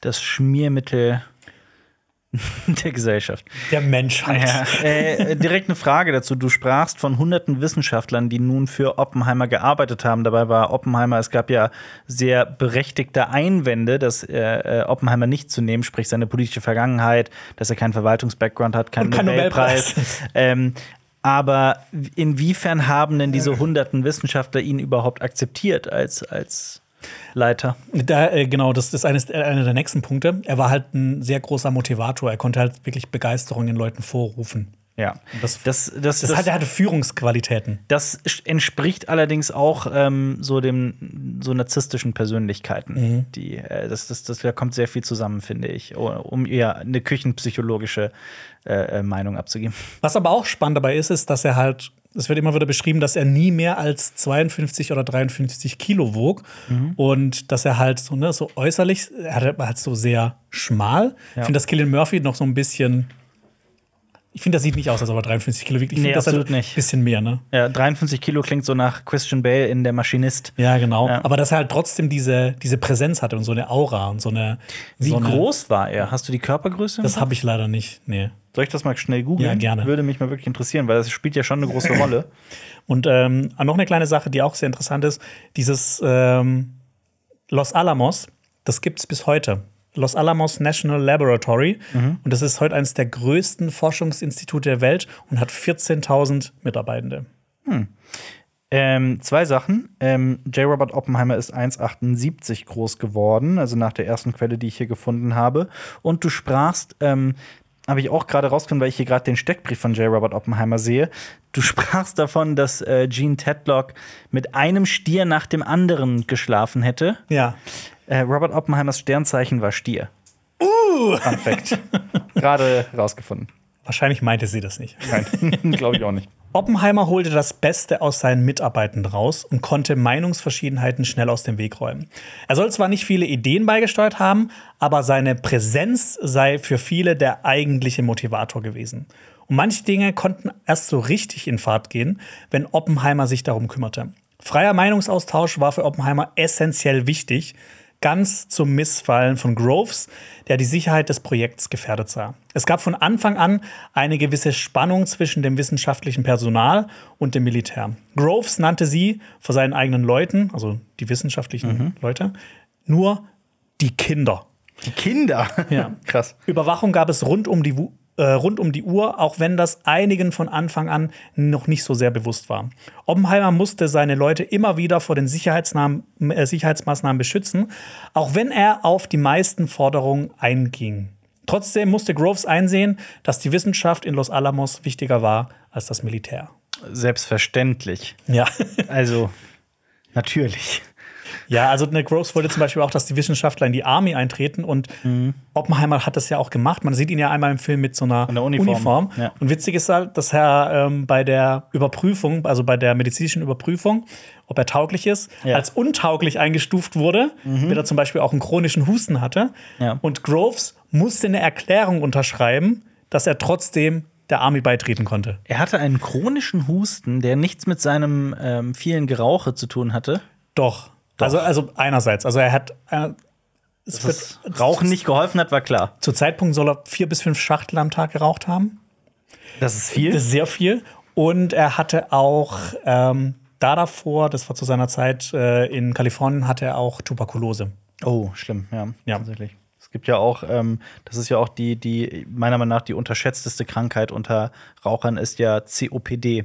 Weil ähm, das ist die äh, chronisch obstruktive. Unterschätzteste Krankheit klingt so ein bisschen. Ja, also damit meinte ich die nicht under, underrated, sondern äh, ähm, also vielen Rauchern und Raucherinnen ist ja bewusst, dass ähm, Lungenkrebs natürlich eine mögliche Folge des Rauchens ist, aber viele unterschätzen die Folgen von äh, COPD, der chronisch obstruktiven Lungenerkrankung, die auch mit einem Dauerhusten äh, einhergeht und auch äh, eine der führenden äh, Todesursachen weltweit ist. Krass. Äh, ja, ist auf jeden Fall heftig. Aber ja, es ist also, ich finde auch, dass ähm, es wird ja auch im Abspann eingeblendet in Oppenheimer, dass, äh, dass die Figuren rauchen, soll halt in keiner Weise dazu führen, dass Menschen sich irgendwie zum Rauchen, äh, äh, ne, ähm, äh, sondern das ist halt nur eine historische Abbildung der, der, also das ist eine Abbildung der historischen Wirklichkeit ist. Ja, Und wie gesagt, dafür, dass er vier bis fünf Schachtel am Tag geraucht hat, ist es im Film noch relativ human, wie viel er raucht. Absolut, absolut, ja. Also das wusste ich jetzt auch nicht, dass er so viel geraucht hat. Heftig. Ein ganz besonderer Mann war im Zweiten Weltkrieg für die Spionageabwehr beim Manhattan-Projekt mitverantwortlich, Boris T. Pash. Pashs Vater kam ursprünglich aus Russland und war ein russisch-orthodoxer Priester. Bevor Pash der Army beitrat, kämpfte er in der russischen Revolution gegen die Kommunisten. Gegen Ende des Bürgerkriegs floh er aber in die USA und trat der Army bei. Selbst als die Sowjetunion als Verbündeter Amerikas im Zweiten Weltkrieg galt, war sie für Pash ein Todfeind. Manche Menschen hielten ihn für schlau und gerissen, andere nannten ihn nur den verrückt, verrückten Russen. Pesch hatte Oppenheimer wegen dessen Vergangenheit schon früh auf dem Schirm. Im Laufe seiner Ermittlungen war Pesch immer mehr der Überzeugung, dass er auf russische Spione gestoßen sei. So schlug er auch vor, einige von Oppenheimers Mitarbeitern nach in, also in äh, Anführungszeichen, russischer Methode zu verhören. Das FBI übte aber Druck aus, dass das nicht geschehen würde. Nach seiner Zeit als Chef der Spionageabwehr wurde er von Groves für die Alsos-Mission rekrutiert. Pasch sollte in Europa herausfinden, wie weit das deutsche Atombombenprojekt sei und dessen Fortschritt verhindern. Unter anderem mit der Entführung deutscher Wissenschaftler. Denn immer wieder gab es Befürchtungen, dass die Nazis vor den USA die Atombombe entwickeln könnten. Nach dem Krieg arbeitete Pasch weiter in militärischen Positionen, war unter anderem auch Vertreter beim äh, äh, CIA vom Militär.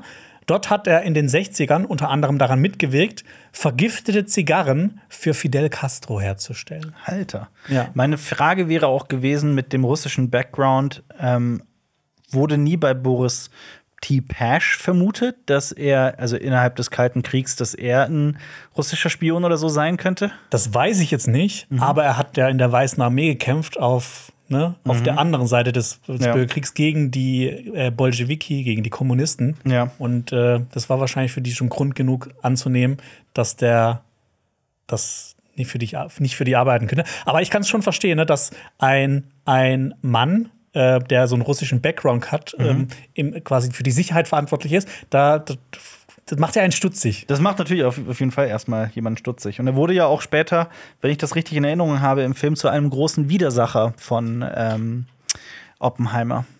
Ja, hat Zu auch gegen ihn ausgesagt, zum Ja. Beispiel. Ja. Äh, er war übrigens auch ähm, dafür verantwortlich, dass Heisenberg gefangen genommen wurde. Krass. Das heißt, es gibt noch mehr Connections Auf jeden innerhalb Fall. von diesem Film. das heißt, der Film hat weiß. noch nicht mal übertrieben mit den ganzen ja, äh, Connections. ja. Mit seiner Rekrutierung für das Manhattan-Projekt wurde Oppenheimer vorsichtiger und versuchte auch seine kommunistischen Kontakte zu vermeiden. Doch nur ein kurzes, kleines Gespräch sollte später zu Oppenheimers Verhängnis werden. Es gibt viele unterschiedliche überlieferte Versionen dieses Gesprächs und das ging folgendermaßen. Bei einem Abendessen mit Oppenheimers Freund und Unikollegen Hakon Chevalier waren die beiden in der Küche. Chevalier soll Oppenheimer erzählt haben, dass ein gemeinsamer Bekannter Chevalier darum gebeten haben soll, dass Chevalier Oppenheimer bittet, Informationen zu seiner Arbeit an ein sowjetisches Konsulat weiterzuleiten. So alle Versionen des Gesprächs sind sich aber einig, dass Oppenheimer das überhaupt nicht witzig fand und von Verrat gesprochen hat. Könntest du, Also, sorry, das war ein bisschen viel. Ja. Könntest, das ist, Ja, könntest okay. du das nochmal wiederholen? Also, Chevalier hatte einen Bekannten. Der Bekannten hat zu ihm gesagt, dass Chevalier Oppenheimer quasi so fragen soll, ob der nicht Informationen weitergeben kann. Okay. Das ist heftig. Das passiert, glaube ich, auch im Film. Ne? Und Ja, genau. da, wird er, da wird doch Oppenheimer auch gefragt, warum er das nicht sofort dann ähm, Groves oder wem auch immer gemeldet hat. Er hat es ja dann später so gemeldet. Ne? Also er hat es auf jeden Fall gemeldet. Das Nur Problem war, wann? dass er sich, dass er sich immer so darin verstrickt hat, wie es denn, also was, was da gesagt wurde und wer beteiligt war. Und das war halt dann auch quasi so, das, hat so seine Kredibilität dann später auch so unterwandert. Und das weiß man bis heute nicht genau, was da genau gesagt Nee, wurde. wie gesagt, es gibt mehrere Versionen. Hakon Chevalier hat eine Version, Oppenheimer hat eine Version, die er auch mal wieder abgeändert hat. Und sogar Kitty Oppenheimer hat eine Version, wo sie behauptet, dass sie reinkam und von Verrat gesprochen hat. Ja, also wirklich, wir sprechen hier davon, dass J. Robert Oppenheimer, der Leiter des Manhattan-Projekts, wirklich ganz konkret gefragt wurde, darum gebeten wurde, die USA zu verraten und äh, Geheimnisse Genau. auszuplaudern. Aber wir wissen halt auch, dass er gesagt, also dass er es nicht witzig fand und gesagt hat, Ja. das ist Verrat. Ja. Ja. Aber du sagst mir, das ist nicht, das war ja, das wurde ja nicht als Gag gesagt, das wurde ihm doch, das war doch ein ernster Vorschlag, oder nicht? Oder war das nur so ein Gag? Habe ich das falsch verstanden gerade? Nee, das war kein Gag. Neben. Das war ja, ja, das, wie gesagt, das, das ist halt auch so ein bisschen, bisschen verwirrend, weil halt jeder so eine andere Version davon hat. Aber es sollte kein Gag sein. Verstehe. Das wäre auch ein echt schlechter Gag. Absolut, absolut. Nee, weil du sagst immer, du, du hast die ganze Zeit gesagt, er fand das gar nicht witzig. Das klang so, als wäre das witzig gemeint gewesen. Nee, aber nee, er, war, war verärgert. Ja. Ich habe das nur ein bisschen, okay, ich hab, dann habe ich ich es ein bisschen falsch formuliert. Aber ähm, okay, dann die nächste Frage. Ähm, das ist diese berühmte Chevalier-Affäre, die im Film auch immer wieder. Äh, Genau. genau. Zu der es immer wieder kommt. Ja. Schon vor der Zeit in Los Alamos traf Oppenheimer in Berkeley auf einen vielversprechenden Wissenschaftler mit dem Namen Edward Teller. Teller stammte ursprünglich aus Ungarn, aber er lebte und studierte in Deutschland. Nach der Machtergreifung Hitlers zog er über Großbritannien in die USA. Ja. Im Manhattan-Projekt wurde, er aber, wurde er nicht gerade als Teamplayer angesehen, und er arbeitete oft getrennt von seinen Kollegen. Oppenheimer zog den Ungarn nach einer Zeit von der Entwicklung der Atombombe ab und Teller forschte dann an der Entwicklung der Wasserstoffbombe. Mit der Explosion der ersten Ivy Mike-Bombe im Bikini-Atoll im Jahr 1952 ging Teller als Vater der Wasserstoffbombe in die Geschichte ein. Er verlor viele seiner Freunde und einen beträchtlichen Teil seines Ansehens in der wissenschaftlichen Community, als er sich so negativ gegen Oppenheimer in dessen Sicherheitsanhörung geäußert hatte. In der Regierung war Teller aber noch durchaus willkommen und Zeit seines Lebens war er ein großer Verfechter von Atomwaffen. Und jetzt kommt's. Selbst die nicht militärische Nutzung von Atomwaffen befürwortete äh, Teller. Zum Beispiel in einem Projekt, um Öl in Alberta zu fördern oder um Platz für einen Tiefwasserhafen in Alaska freizusprengen oder um damit Hurricanes, Hurricanes im Atlantik auszulösen, bevor ein zu großer Hurrikan entstehen könnte. Manche sehen in Teller auch eine Person, äh, die als Inspiration diente für Dr. Seltsam in Dr. Seltsam oder wie ich lernte, die Bombe zu lieben. Spannend. Aber auch, um noch was Positives über ihn gesagt zu haben, Teller hat schon in den 50ern vor den Gefahren des Klimawandels gewarnt. Verrückt. Also Wahnsinnig faszinierende Persönlichkeit. faszinierend, ja. Toll gespielt von Benny Safdie. Genau, Benny Safdie. Ich liebe Benny Safdie über alles. Also sowohl Der wäre selbst fast mal Physiker geworden. wirklich. Der stand an so einem spannend. Scheidepunkt: Ja. Filme oder Physik. Spannend, jetzt mag ich ihn sogar noch mehr. Ja. Ich, äh, also Benny Safdie und sein Bruder, der mit Nachnamen auch Safdie heißt, dessen Vorname mir gerade entfällt, ich komme gerade nicht drauf, ähm, machen wirklich fantastische Filme, sowohl als Regisseure. Und Benny Safdie ist halt auch ein großartiger Schauspieler, wie ich finde. Und auch hier in diesem Film war er auf jeden Fall einer meiner absoluten Lieblingsfiguren. Ich dachte nur, er wäre Deutscher. Nee, er war Ungar. Ganz ehrlich, er war Ungar. Spannend. Ich finde es witzig, dass ähm, Spiegel Wissenschaft einen Artikel zum Tode Edward Tellers äh, geschrieben hat mit dem Titel Der Mann, der die Bombe liebte. Also das passt ja noch Ja. viel, viel mehr zu Stanley Kubricks äh, Dr. Strangelove.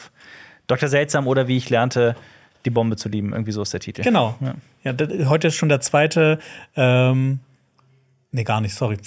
War kom komplett gerade raus. Ich wollte gerade sagen, dass äh, Dr. Seltsam vom gleichen Regisseur ist wie Citizen Kane, aber das stimmt gar nicht. das stimmt überhaupt nicht. Sollen wir das rausnehmen? Soll ich das nochmal sagen? Ja. Ja, ich finde es auch spannend, dass ähm, Spiegel Wissenschaft mal einen Artikel veröffentlicht hat vor 20 Jahren zum Tode Edward Tellers mit dem Titel Der Mann, der die Bombe liebte, was ja noch mehr zu Stanley Kubricks Dr. Seltsam oder wie ich lernte, die Bombe zu lieben, passt. Ja, und äh, du hast vorhin auch über Werner von Braun geredet. Mhm. Der galt auch als Inspiration für Dr. Seltsam. Also quasi so eine Verbindung zum Beispiel aus Edward Teller oder Werner von Braun. Spannend, ja. Also so eigentlich so extra, sagen wir mal, ähm, kauzige, extravagante Wissenschaftler. Ja, so ein bisschen Mad Scientists. Ja, so ein bisschen, ja, ja, ja. ja. 1943 wurde Niels Bohr aus dem besetzten Dänemark rausgeschmuggelt. Mit dem Gepäck Zeichnungen einer Bombe, die angeblich von Heisenberg stammten.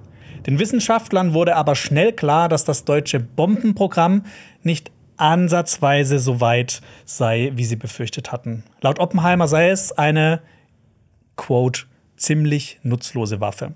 Bohr war aber nicht nach Amerika gekommen, um beim Manhattan-Projekt zu helfen. Er war der Überzeugung, dass Oppenheimer und Co. das auch ohne ihn schaffen würden. Der dänische Physiker dachte eher an die gesellschaftlichen und politischen Konsequenzen der Atombombe. Bohrs größte Befürchtung hatte fast schon prophetische Züge, ein, Nukle ein nukleares Wettrüsten. Deshalb lautete sein Vorschlag, die Sowjetunion über das Manhattan-Projekt aufzuklären und zu versichern, dass diese Waffe nicht gegen die UdSSR gerichtet sei. Mhm. Bohr hatte natürlich enormen Einfluss auf Oppenheimer. Wahrscheinlich hatte der zukünftige Vater der Atombombe jetzt erst so richtig angefangen, das danach zu bedenken. Warum überhaupt die Bombe weiterentwickeln? Es war immer mehr abzusehen, dass die Atombombe wahrscheinlich nicht mehr gegen Deutschland eingesetzt werden könnte, da sich der Krieg dem Ende zuneigte. Weitere Zweifel kamen nach Hitlers Tod auf. Eigentlich war das Manhattan-Projekt doch entstanden, um den Faschismus zu besiegen. Oppenheimer glaubte aber, dass man mit der Bombe eine neue Zeit des Friedens schaffen könnte. Wenn alle ständige Angst vor der Atombombe hätten, könnte es möglicherweise keinen Krieg mehr geben. Das würde aber nur funktionieren, wenn es ein internationales Kont Kontrollinstrument gäbe. Und Oppenheimer wollte vor allem eins: Offenheit. Mhm. Also Offenheimer. Ja, Offenheimer. Ja. äh, aber nee, also das ist ja auch wirklich ein total spannender Punkt, der, den ich mich oft gefragt habe im Film und von dem ich behaupte, dass er auch Gegenstand des Films ist. Wann kamen denn für Oppenheimer wirklich genau die Gewissensbisse? Gibt es einen Moment in seinem Leben, an dem man den genau das festmachen kann? War das mit der, mit der, mit der Befreiung von Niels Bohr aus, der, aus dem besetzten Dänemark? Oder? So, so, so, so wie ich das äh, gelesen habe, wie ich das verstanden habe, war das so. Also, dass tatsächlich das Bohr ihn wirklich so auf den Trichter gebracht hat, mal wirklich auch diese Konsequenzen ja. zu bedenken. Und ich frage mich halt, wieso kam das nicht zu dem Zeitpunkt, in dem ich meine, es gibt doch diese, es gab doch diese Befürchtung, dass die, äh, dass die Kernspaltung eine Kettenreaktion auslösen würde, die die ganze Atmosphäre in Brand setzt und mhm. tatsächlich die gesamte Erde zerstört. Ja. Ähm, das war ja anfangs wirklich eine, eine, eine berechtigte Sorge, bis das irgendwie ausgerechnet wurde und fast komplett ausgeschlossen werden könnte. Das ist hier dieser Dialog. Ja. Die Wahrscheinlichkeit, liegt bei, Zero, sagen die Wahrscheinlichkeit ja. liegt bei fast null. Ja. Ähm, wie kann es, also wie kommt es, dass er nicht da schon Gewissensbisse hatte und sagt das Ende vom Film Oppenheimer nicht eigentlich auch aus, dass er schon ab dem Zeitpunkt eigentlich diese Gewissensbisse hatte? Also das Ding ist, dass die dann, die, es gab diese Befürchtung, dass das passieren könnte, aber es wurde dann relativ schnell ausgeschlossen. Es gab, es gibt sogar so ein ähm, so einen ganz spannenden Teil in den Memoiren von Albert Speer. Mhm. Ähm, genau, der, der hatte nämlich geschrieben, dass Heisenberg noch keine Antwort auf diese Frage gehabt hätte, ne? dass mhm. das mit der Atmosphäre, dass die sich entzünden konnte, mhm. weil die halt auch die Befürchtung hatten. Und er hat dann in seinen Memoiren geschrieben, dass Hitler nicht gerade über die Möglichkeit erfreut war, dass die Erde, die er beherrschen wollte, sich in einen glühenden Stern verwandelt. Ja. ja. Und alle sterben. Genau. Aber ich meine, im Film wird es ja auch dann relativ schnell, ne? sie, sie machen dann diese Berechnung. Es gibt zwar diesen Dialog noch mit Albert Einstein von ihm, ja. der meines Wissens so nicht passiert ist. Ja. Aber ähm, es ko konnte relativ zügig ausgeschlossen werden, dass das Dieser passiert. Dialog mit Albert Einstein ist ja unglaublich wichtig. Gerade fürs Ende, ja. Ja, aber äh, der führt den ja, bevor das Manhattan-Projekt überhaupt stattgefunden hat, bevor das überhaupt ein Ding war. Oder habe ich das falsch in Erinnerung?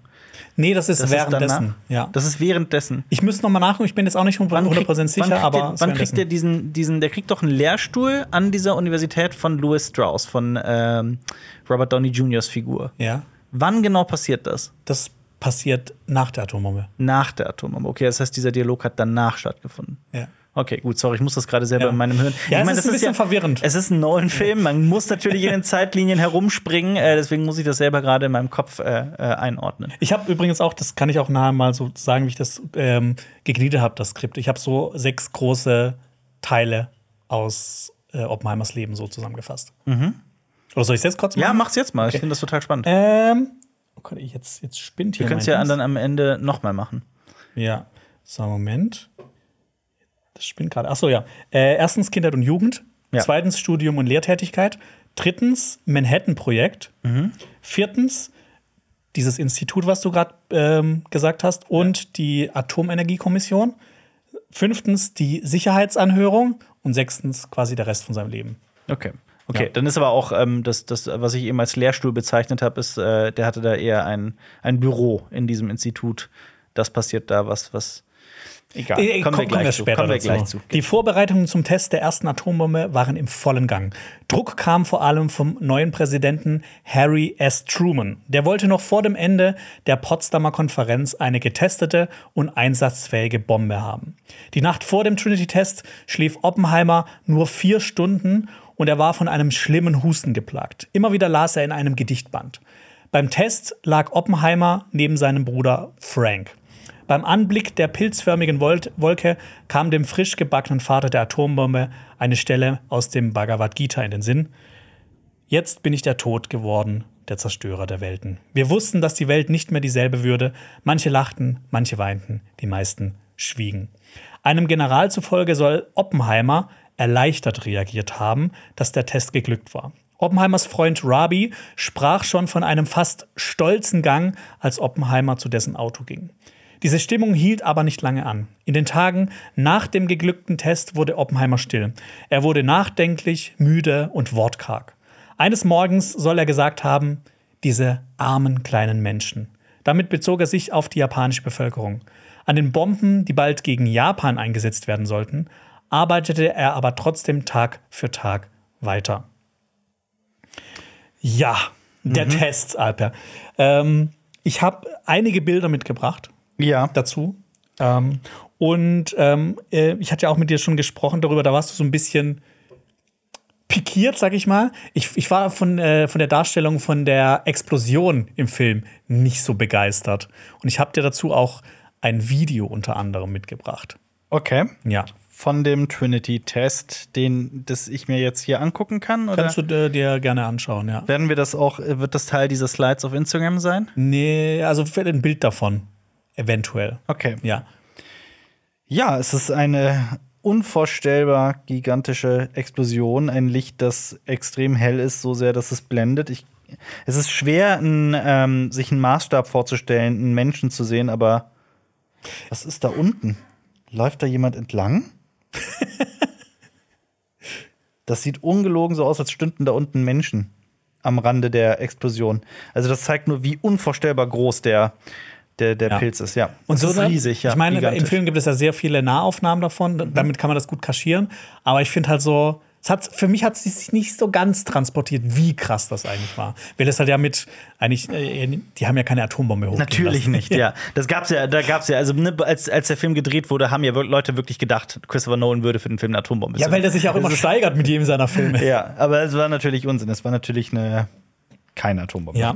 Du hast nämlich aber äh, auch noch eine Frage von dir war, wie akkurat die visuelle Abbildung der Atombombe war. Und da habe Ja. ich dir auch einige ähm, Bilder mitgebracht von dem Gadget, wie ja die Atombombe genannt wurde. Ja. Und ich sag mal so, das ist schon nah dran. Also sieht fast eins zu eins gleich aus. Mhm. Die Gadgets.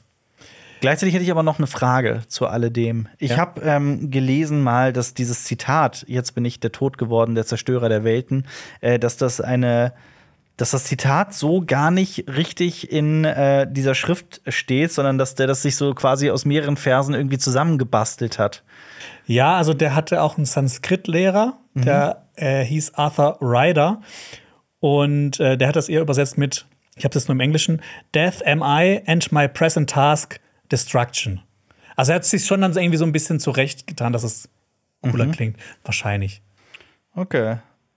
Aber ich bin zum Beispiel auch, ich habe beispielsweise mal gelesen, dass diese Textstelle eigentlich korrekt übersetzt nicht heißt, jetzt bin ich der Tod geworden, sondern jetzt bin ich die Zeit geworden. Ja, Zertrümmerer genau. der Welten, was ja viel mehr Sinn ergibt. Äh, genau, ich habe dazu auch noch gelesen, dass es, was man jetzt zum Beispiel mit Zeit oder schreckliche Zeit übersetzen könnte. Aber Okay. ich meine, es ist ja auch immer schwierig, ja, manche. Worte von einem in die andere Sprache zu bringen. Auf jeden Fall. Aber, was man auf jeden Fall sagen kann, das ist auf jeden Fall ein Badass-Zitat. Äh, Das ist ein heftiges Zitat. Mhm. Ähm, wie fasziniert war denn äh, Oppenheimer allgemein vom Hinduismus und wo ist da die Verbindung? Warum war er so fasziniert vom? Ja, also was, was auch äh, immer über ihn geschrieben wurde, dass er so einen Hang hatte auch zum Mystischen. Mhm. Also, er, er war nicht ein Mann der Wissenschaft, ne, der, dem es wichtig war, dass es halt ne, Beweise gibt. Ja. Das ist ja quasi so der, Er das Ding der Wissenschaft. Aber, er hatte halt auch so einen Hang zum Mystischen und hat Mhm. auch immer sehr mystisch geklungen. okay, aber er war jetzt nicht irgendwie ausgesprochener Hinduist oder sowas. Nee, aber der hat sich halt mit allen möglichen Themen, also ich habe ja am Anfang gesagt, ne, der hat, der hat sich in allen Themen eigentlich gut ausgekannt. Der war so wie so ein Universalgelehrter. Ja. Und ähm, ein Teil, er war halt fasziniert von äh, der Bhagavad Gita, diesem hinduistischen, äh, dieser hinduistischen heiligen Schrift. Ja. Ähm, und äh, eine Frage, die ich mir gestellt hatte danach, war: Gab es eigentlich gesundheitliche Probleme nach dem Test? Ja, absolut. Strahlung und Ja. so weiter und so fort. Ja. Äh, was ich dazu gefunden habe, ist, dass der Test sehr effizient verlief, dass es so radioaktiven Fallout nur auf dem Testgelände gab, dass aber viel von der Radioaktivität natürlich in der Pilzwolke war, die dann weitergewandert ist und ähm, so ein paar Farmer haben leichte Verletzungen davon getragen. Diese Farmer hatten die da halt noch nicht so auf dem Schirm, dass die da sind. Und äh, die Nutztiere von denen, äh, denen ging es ein bisschen schlechter. Die hatten zum Beispiel Hautverbrennungen, äh, haben geblutet oder Haarverlust. Okay, aber keine Tumore oder sowas in der Art? Krebserkrankungen? Ja, genau. Keine. Keine. Okay. Ja, also wenn man sich immer denkt, so Atombombe, was Strahlung ist mit dem Fallout? Das ist ja, natürlich, d- d- Das, äh, das tötet ja danach auch noch super viele Lebewesen.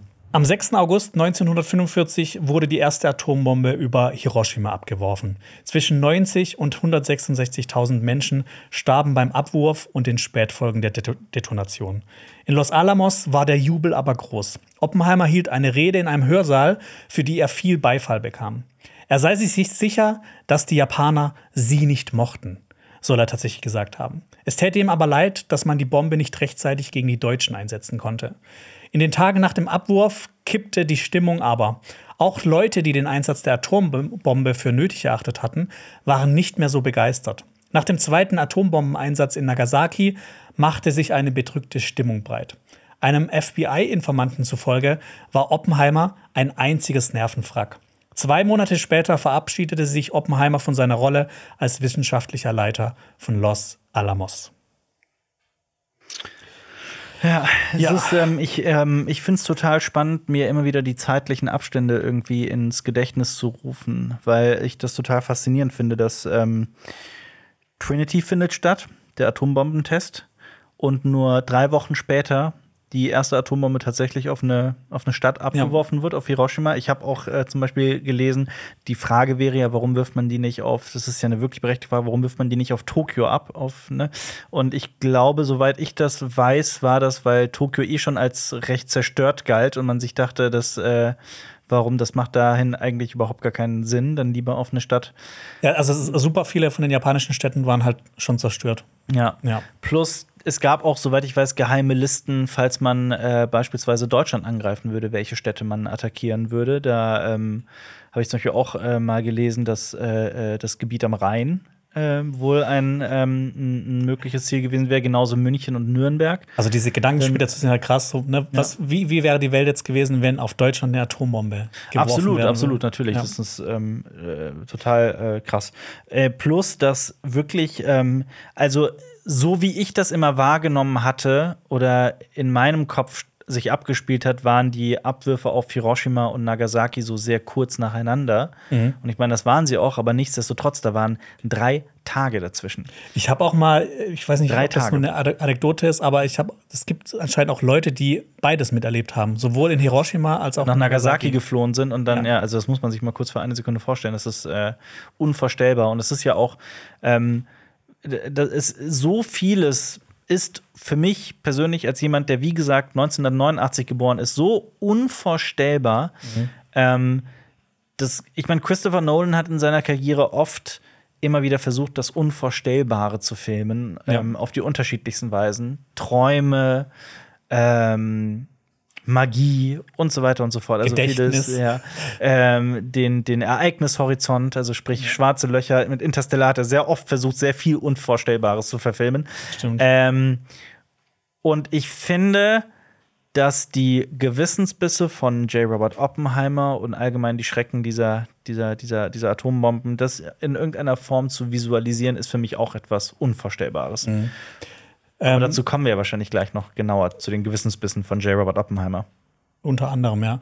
Ich fand es aber auch ähm, beachtlich, dass äh, Nolan auch diesen Auftritt im Hör Hörsaal quasi mitgenommen hat. Ja. Also, dass er das Ding gezeigt hat. Und dass er wirklich ja, ne, diese Worte sagt er ja auch im Film. Also, er ist sich sicher, dass die Japaner sie nicht mochten. Das klingt ja auch so ein bisschen kaltherzig. Ja, also das ähm, allgemein diese Szene mit dieser Rede von J. Robert Oppenheimer in der, in der Turnhalle, nenne ich es mal. Ich weiß nicht genau, wo das, Das äh, stattgefunden soll hat. ein Hörsaal gewesen So ein sein. Hörsaal, Ja. okay. Ähm, Wie er das so. Äh, wobei da Tribünen aufgebaut wurden. Genau, so, wo er ne? auch so äh, du- durch die Menge durchschreit. Und so wird das auch beschrieben, dass das so passiert ist. Und dass die Leute eben, dass er wie so ein Preisboxer so die Hände hochgehalten haben soll. Ja, so das ist wirklich äh, irre. Ähm, und die Szene ist mir sehr, sehr, sehr nachdrücklich im Gedächtnis geblieben. Ja. Und jetzt kommen wir auch zu einem Thema, weil, ne, eigentlich, er, er hatte schon krasse Gewissensbisse oder man, man, man, man nimmt es ja dann an, dass er das hat. Aber Oppenheimer wurde zum Star. Als Vater der Atombombe wurde er auf Zeitschriftencovern gefeiert. Das war ihm alles andere als unangenehm. Trotzdem sagte er, dass Atombomben die Welt verändert hätten und dass sie etwas Böses seien. Eine Waffe für Aggressoren, eine Waffe der Überraschung und eine Waffe des Terrors. Genau das sagte der Vater der Atombombe. Nuklearwaffen änderten alles, denn durch sie war der Angreifer im Vorteil. Oppenheimer befürchtete, dass es bei einem neuen großen Krieg auch zu Atomschlägen kommen könnte. Und warum? Weil die USA als aufgeklärte Nation galt und trotzdem eine Atombombe gegen einen am Boden liegenden Feind eingesetzt hätte. Außerdem sah Oppenheimer auch eine weitere Gefahr: nuklearer Terrorismus. Dagegen gab es nämlich gar keinen Schutz. Oppenheimer predigte vor allem Offenheit und Transparenz und er war der Überzeugung, dass nur eine internationale Behörde die Lösung sein könnte. Seine Vorschläge wurden abgeändert, vor den Vereinten Nationen gebracht und von der Sowjetunion abgelehnt. Die UdSSR schlug aber einen einfachen Vertrag zum Verbot der Herstellung und des Einsatzes von Atombomben vor. Dieser Vorschlag wurde wiederum von den USA abgelehnt. Der erste Versuch, ein Wettrüsten zu verhindern, war fehlgeschlagen.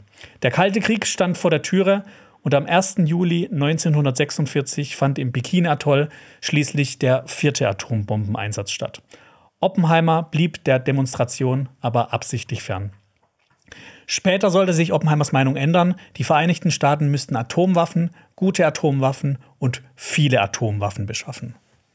Und im Bikini-Atoll gab es dann noch in den nächsten 10 Jahren oder 20 Jahren noch viele, viele weitere Atomwaffentests. stimmt. Ja. Und ich möchte auch an dieser Stelle auch noch mal einen Namen erwähnen, der ähm, gerade eigentlich mit alledem nichts zu tun hat, aber dem wir trotzdem gedenken sollten. Äh, 2017 ist äh, Stanislav äh, Petrov von uns gegangen. Das war ein ähm, ein, äh, ich habe es gerade nachguckt, ein Lieutenant Colonel steht es hier auf Englisch. Also ich weiß jetzt nicht genau, wie die Bezeichnung im Militär war. Er war äh, 1983 ähm, bei einem Ereignis der ranghöchste Offizier. Ähm, man dachte, es gab einen falschen Alarm und man dachte, dass die USA tatsächlich angreift Ach, die Geschichte, ja. und äh, äh, Atombomben gestartet hat, mehrere auf Russland. Und ähm, er war quasi der Entscheider, ob man nicht sofort mit Atomwaffen zurückschlägt. Ähm, er hat aber einen kühlen Kopf bewahrt und gesagt, das muss ein Fehler sein, das kann nicht sein. Ja. Und äh, hat um Ruhe gebeten. Das hat sich halt, wie gesagt, dann als falscher Alarm herausgestellt. Also er hat vielleicht die Welt vor der Zerstörung gerettet. Ein einzelner Mann, der äh, am 19. Mai 2017 von uns gegangen ist. Und Stanislav Petrov ist so ein Name, den, glaube ich, nicht viele so im äh, Allgemeinen kennen. Ich will jetzt dieses Riesen, das wäre ein großer Exkurs mhm. zu diesem Mann, aber nur der, der, die Bitte, sich auch den, äh, sich mit dem Namen mal auseinanderzusetzen mit dieser ja. Person. Das ist total spannend. Es gibt ja dann auch noch diese Szene, ne? also die ja auch so beschreibt, wie sehr Oppenheimer mit sich äh, gerungen hat. Er trifft ja im Film auf Harry S. Truman, den Präsidenten, ja. und er sagt zu ihm: Herr Präsident, ich glaube, ich habe Blut an meinen Händen. Ja. Und das ist tatsächlich auch so passiert. Zur Antwort darauf, was dann Truman gesagt haben soll, und mhm. Er gibt ja diese, sein Anstecktuch und sagt: Hier, wischen Sie es damit ab. Da gibt es auch so mehrere Versionen, das wird immer mal wieder anders erzählt. Ja. Ähm, äh, aber diese Beleidigung, die er dann noch zu ihm sagt, als dann Oppenheimer quasi rausgeschmissen wird, dieses Crybaby Scientist, ja. also Weichei-Wissenschaftler. Mhm. Äh, das hat Oppenheimer nicht mitbekommen. Mhm. Das wird für den Film ein bisschen dramatisiert.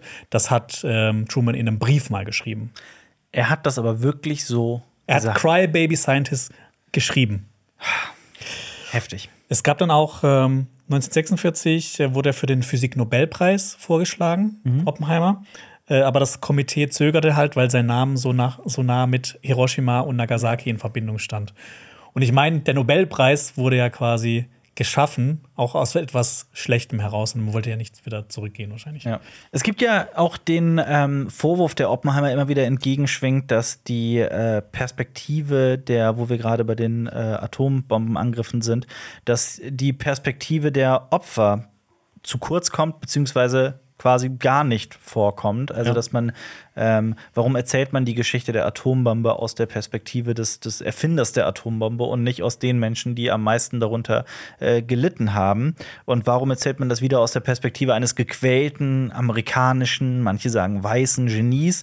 Ähm, und dazu wollte ich unbedingt auch noch mal kurz ein paar Worte verlieren, weil ich meine, dieses, dieses Werk, auf dem ähm, Oppenheimer, der Film basiert, ist ja, das heißt ja American Prometheus, also auf Deutsch einfach nur J. Robert Oppenheimer, ne? Und das hat ja den Pulitzer-Preis gewonnen, weil die beiden Autoren ja auch irgendwie 30 Jahre oder sowas dran gearbeitet haben. Ähm, ich glaube, dass so die Persona Oppenheimer viele Menschen fasziniert, eben auch, weil das Manhattan-Projekt und alles, was danach äh, passiert in seinem Leben, so ein extremer Widerspruch, so ein extremer Kon ja. Kontrast das ist so ein bisschen, als ob er hat die Büchse der Pandora geöffnet, aber er versucht sie wieder zu schließen. Ganz genau. Und ich glaube, dass es ähm, also das spricht etwas völlig Animalisches und etwas völlig, also so ein Urtrieb von uns an, nämlich ähm, auch Vergangenes wieder ungeschehen machen zu wollen. Ich glaube, es geht viel um, um, um, um so universelle Themen wie Reue und äh, tiefe Trauer über Dinge, die man eventuell gemacht hat, die, die äh, verkehrt waren. Und ähm, diese Geschichte von Oppenheimer steht, glaube ich, für so viel mehr. Und das sind so Themen, die so viel universeller sind. Und äh, deswegen finde ich es persönlich absolut wert, diese Geschichte von Oppenheimer auch so in dieser Weise zu erzählen, ohne eben sich den Vorwurf ähm, gefallen lassen zu müssen, warum geht es hier eben nicht um äh, die Japaner und Japanerinnen, die Opfer der Atombombe wurden. Mhm. Das ist so meine persönliche Perspektive auf diese ganze Sache. Und deswegen fand ich es halt auch so spannend, was eben nach dem ähm, Manhattan-Projekt und nach, dem, ähm, nach den Atombombenangriffen passiert. Weil ich das weiß ja, noch ganz. Das, das wirklich Spannende dabei, ja? Finde ich auch. Also es gibt, ähm, ich meine, es, äh, bei, bei uns in der Kinovorführung war es so, dass wir danach rausgekommen sind und mir wirklich sehr viele Menschen, mit denen wir danach im, auch im Gespräch waren, äh, gesagt haben, sie fanden den zu lang. Warum ging das nach, der, nach dem Atombombenangriff auch noch so lang und so weiter? Und ich konnte das äh, nicht nachvollziehen. Ja, es gibt aber auch so ein paar Leute, die haben auch zum Beispiel bei uns unter die Kritik geschrieben, dass sie es besser gefunden hätte, wenn, wenn das eher so eine Miniserie geworden wäre, à la mhm. Tschernobyl. Ja. Und ganz ehrlich, ich glaube, ich hätte das auch ganz gut gefunden. Ja. Wenn man einfach noch so ein bisschen mehr, ne, wer, wer, ich, hier gibt es dann einfach noch ein bisschen mehr Kontext heute in dem Video. Und ich finde, alles, was ich darüber gelesen habe, ist einfach so spannend. Und äh, ich fand es halt auch teilweise schade, ne? Im Film kommen halt manche Leute einfach nur für eine Szene kurz vorbei und sind ja. dann auch wieder weg.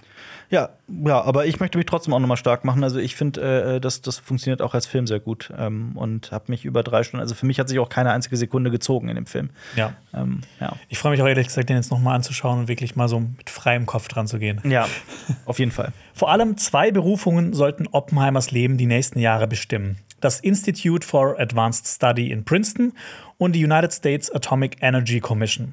Das Institute for Advanced Study oder ich nenne das jetzt einfach IAS, besteht bis heute und ist im Prinzip ein privates Forschungsinstitut. Es gibt keine Klassen, keine Vorlesungen oder sonstiges. Wissenschaftler können hier freie Grundlagenforschung betreiben. Es wird in der Oppenheimer-Biografie auch als Hotel für Intellektuelle bezeichnet. Das bekannteste Mitglied war wohl Albert Einstein, der bis zu seinem Lebensende dem Institut angehörte. Oppenheimer wurde von Louis Strauss, einem Kurator des Instituts, die Stelle als Direktor des IAS angeboten. Und so wurde Oppenheimer schließlich der Leiter dieser außergewöhnlichen Einrichtung. Im Laufe der Jahre konnte er viele wissenschaftliche Koryphäen für das Institut gewinnen, sowohl aus der Naturwissenschaft als auch aus der Geisteswissenschaft. Oppenheimer wollte beides vereinen. Vielleicht eine Konsequenz aus den Folgen seiner Rolle als Vater der Atombombe. Für die Physik selbst hatte er aber weniger Zeit, dafür inspirierte er andere. Seine politische Vergangenheit konnte er nie abschütteln, denn selbst am IAS wurde er vom FBI überwacht. Mhm. Genau, das ist dieses Institut, wo du vorhin auch gefragt genau. hattest, wo er dann auch sehr viel mit Einstein zu tun hatte. Und ich glaube, direkt am Anfang des Films sieht man ja auch, wie er zu ihm hingeht und mit ihm ja. redet, wo er quasi so ein bisschen der Auslöser ist, warum Strauss auch so ein bisschen verärgert ist über ihn. Ja. Und genau, da gab es auch so eine Frage, wie nah standen sich Einstein und Oppenheimer? Mhm. Ähm, Einstein bewunderte Oppenheimer als Menschen, aber nicht als Physiker, weil er halt so eine Wissen, seine meine, wissenschaftliche Meinung ging halt so komplett entgegengesetzt zu ihm. Und das ist auch so witzig, weil das wird auch im Buch geschrieben, dass halt Oppenheimer halt meistens teure Anzüge trug mhm. und Einstein halt eher so zerknitterte Pullover. ja. Meine direkte Frage dazu wäre noch, Inwiefern hat äh, Oppenheimer denn noch geforscht oder war er dann also mit dem Manhattan-Projekt nur noch in leitender, verwalterischer äh, äh, Position tätig? Ja, also am Institut wird so beschrieben, dass er sich ein Drittel seiner Zeit um Angelegenheit vom Institut gekümmert hat, mhm. ein Drittel seiner Zeit für Physik, aber auch für andere intellektuelle Interessen mhm. und ein Drittel für Reisen, Vorträge, Sitzungen und so weiter. Verstehe. Und halt bei dem Drittel hat er sich das natürlich auch immer noch mit anderen Sachen geteilt, weil du hast es vielleicht schon mitbekommen, mhm. der hat auch so ein bisschen so Interesse an allem und hat ja, ja auch sich mit allem sehr gut ausgekannt. Von Literatur, Architektur, der hat super viele Sprachen gesprochen oder auch gelernt. Der hat mal Italienisch gelernt, mhm. um äh, Dante lesen zu können. Im Original. ja. Der, der, hat es so ein bisschen über, auf die Spitze getrieben, wenn so Leute vorwerfen, dass man alles im Original schaut. Der wollte wirklich auch dann alles im Original lesen. Und wie war das im Manhattan-Projekt? War er dann nur der Leiter oder hat er auch äh, quasi aktiv mitgeforscht? Wie kann ich mir das vorstellen? Also, das er wollte zuerst Leiter sein und auch ähm, quasi Leiter der theoretischen Physik, aber das hat halt nicht, das war zu wenig Zeit. Deshalb war er dann am Ende nur der Gesamtleiter von verstehe. allem, hat alles koordiniert. Okay, verstehe. Ja. Was natürlich aber auch ähm, mit, mit ähm mit inbegriffen ist natürlich, dass man das alles versteht, was da gerade passiert. Das ja, genau, auch, genau. Äh, und wie, das hatte ich auch schon ein paar Mal gesagt, er hat halt immer direkt das Problem verstanden und wusste halt, um was sich gekümmert werden muss. Ja, ja das ist für, für jemanden wie mich, der eben nicht Physiker ist, ähm, ja. das muss man erstmal begreifen und versuchen, sich da reinzufuchsen und reinzudenken. Ja. Ja. Für mich, äh, der jemand ist, der der auch ein Physiker ist. Nein. nee. ja. ja. genau. Und äh, genau, Einstein und Oppenheimer, die haben sich gut verstanden. Ähm, es gibt so eine kleine süße Anekdote, die, fand, die hat mir so ein bisschen, die, die ist mir ans Herz gegangen. Mhm. Und zwar hat Oppenheimer äh, auf Einsteins Wohnung eine Antenne anbringen lassen, dass er im Radio Klassikkonzerte aus New York hören konnte, mhm. weil er gehört hat, dass, dass, Einstein halt gerne das hört und dass er mit seinem derzeitigen Radio das nicht empfangen konnte. Ach, und da hat er sich anscheinend sehr gefreut. Ja, sehr schön. Das ist eine schöne ja. Geschichte. Ja. Und äh, auch noch eine Frage: Haben Einstein und Oppenheimer wirklich so nah beieinander gewohnt? Weil das ja im Film manchmal so vorkommt, als ob die so Door-to-Door -door mhm. leben. Und ich meine, im Prinzip ist es ja ein Campus, also die wohnen alle nah beieinander. Ja. Und ihre Büros lagen auch innerhalb von dem Hauptgebäude sehr nah beieinander. Mhm. Überwacht wurde aber auch ein Safe vor Oppenheimers Büro. Ein bewaffneter Posten hielt durchgehend Stellung davor, da sich darin Unterlagen für Oppenheimers Rolle als Berater der amerikanischen Atomenergiekommission befand. Neben seiner Stellung als Direktor des IAS, also dieses Instituts, war Oppenheimer auch Teil der AEC, der Atomic Energy Commission, kurz AEC.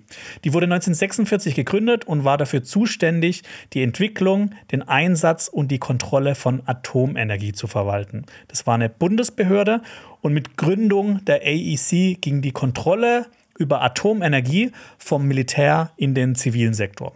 Oppenheimer war kein Mitglied dieser Kommission, sondern er gehörte dem Beratergremium an, das der AEC angehängt war. Da war er aber der Vorsitzende. Das ist, halt, ne, das ist auch so ein bisschen, ich finde, das kommt im Film auch nicht so ganz durch. Er hat halt ne, diese zwei großen Stellen, das war halt das AEC, die Ja. sich halt um alle Sachen, was Atomenergie ähm, betrifft, äh, kümmert und seine andere Stelle quasi an dem Institut. Ja, verstehe. Deshalb, er hatte durch, seine ähm, Beratertätigkeit auch einen großen Einfluss auf die Atompolitik und das hat er auch versucht ähm, einzusetzen. Und ähm, ach stimmt, guck mal, hier, hier ist die Frage, die du vorhin gestellt hast, mit, äh, die habe ich mir hier notiert, war Oppenheimer später überhaupt noch forschender Wissenschaftler. Ähm, der hat nach dem Zweiten Weltkrieg nur noch fünf wissenschaftliche Arbeiten veröffentlicht. Ja, hast Also- du eben auch gesagt. Ja. Ja. Viele Jahre lang waren die USA die einzige Nation, die im Besitz von Atomwaffen war. Doch das änderte sich im Jahr 1949. In Kasachstan zündete die Sowjetunion ihre allererste Atombombe. Der Schock war groß.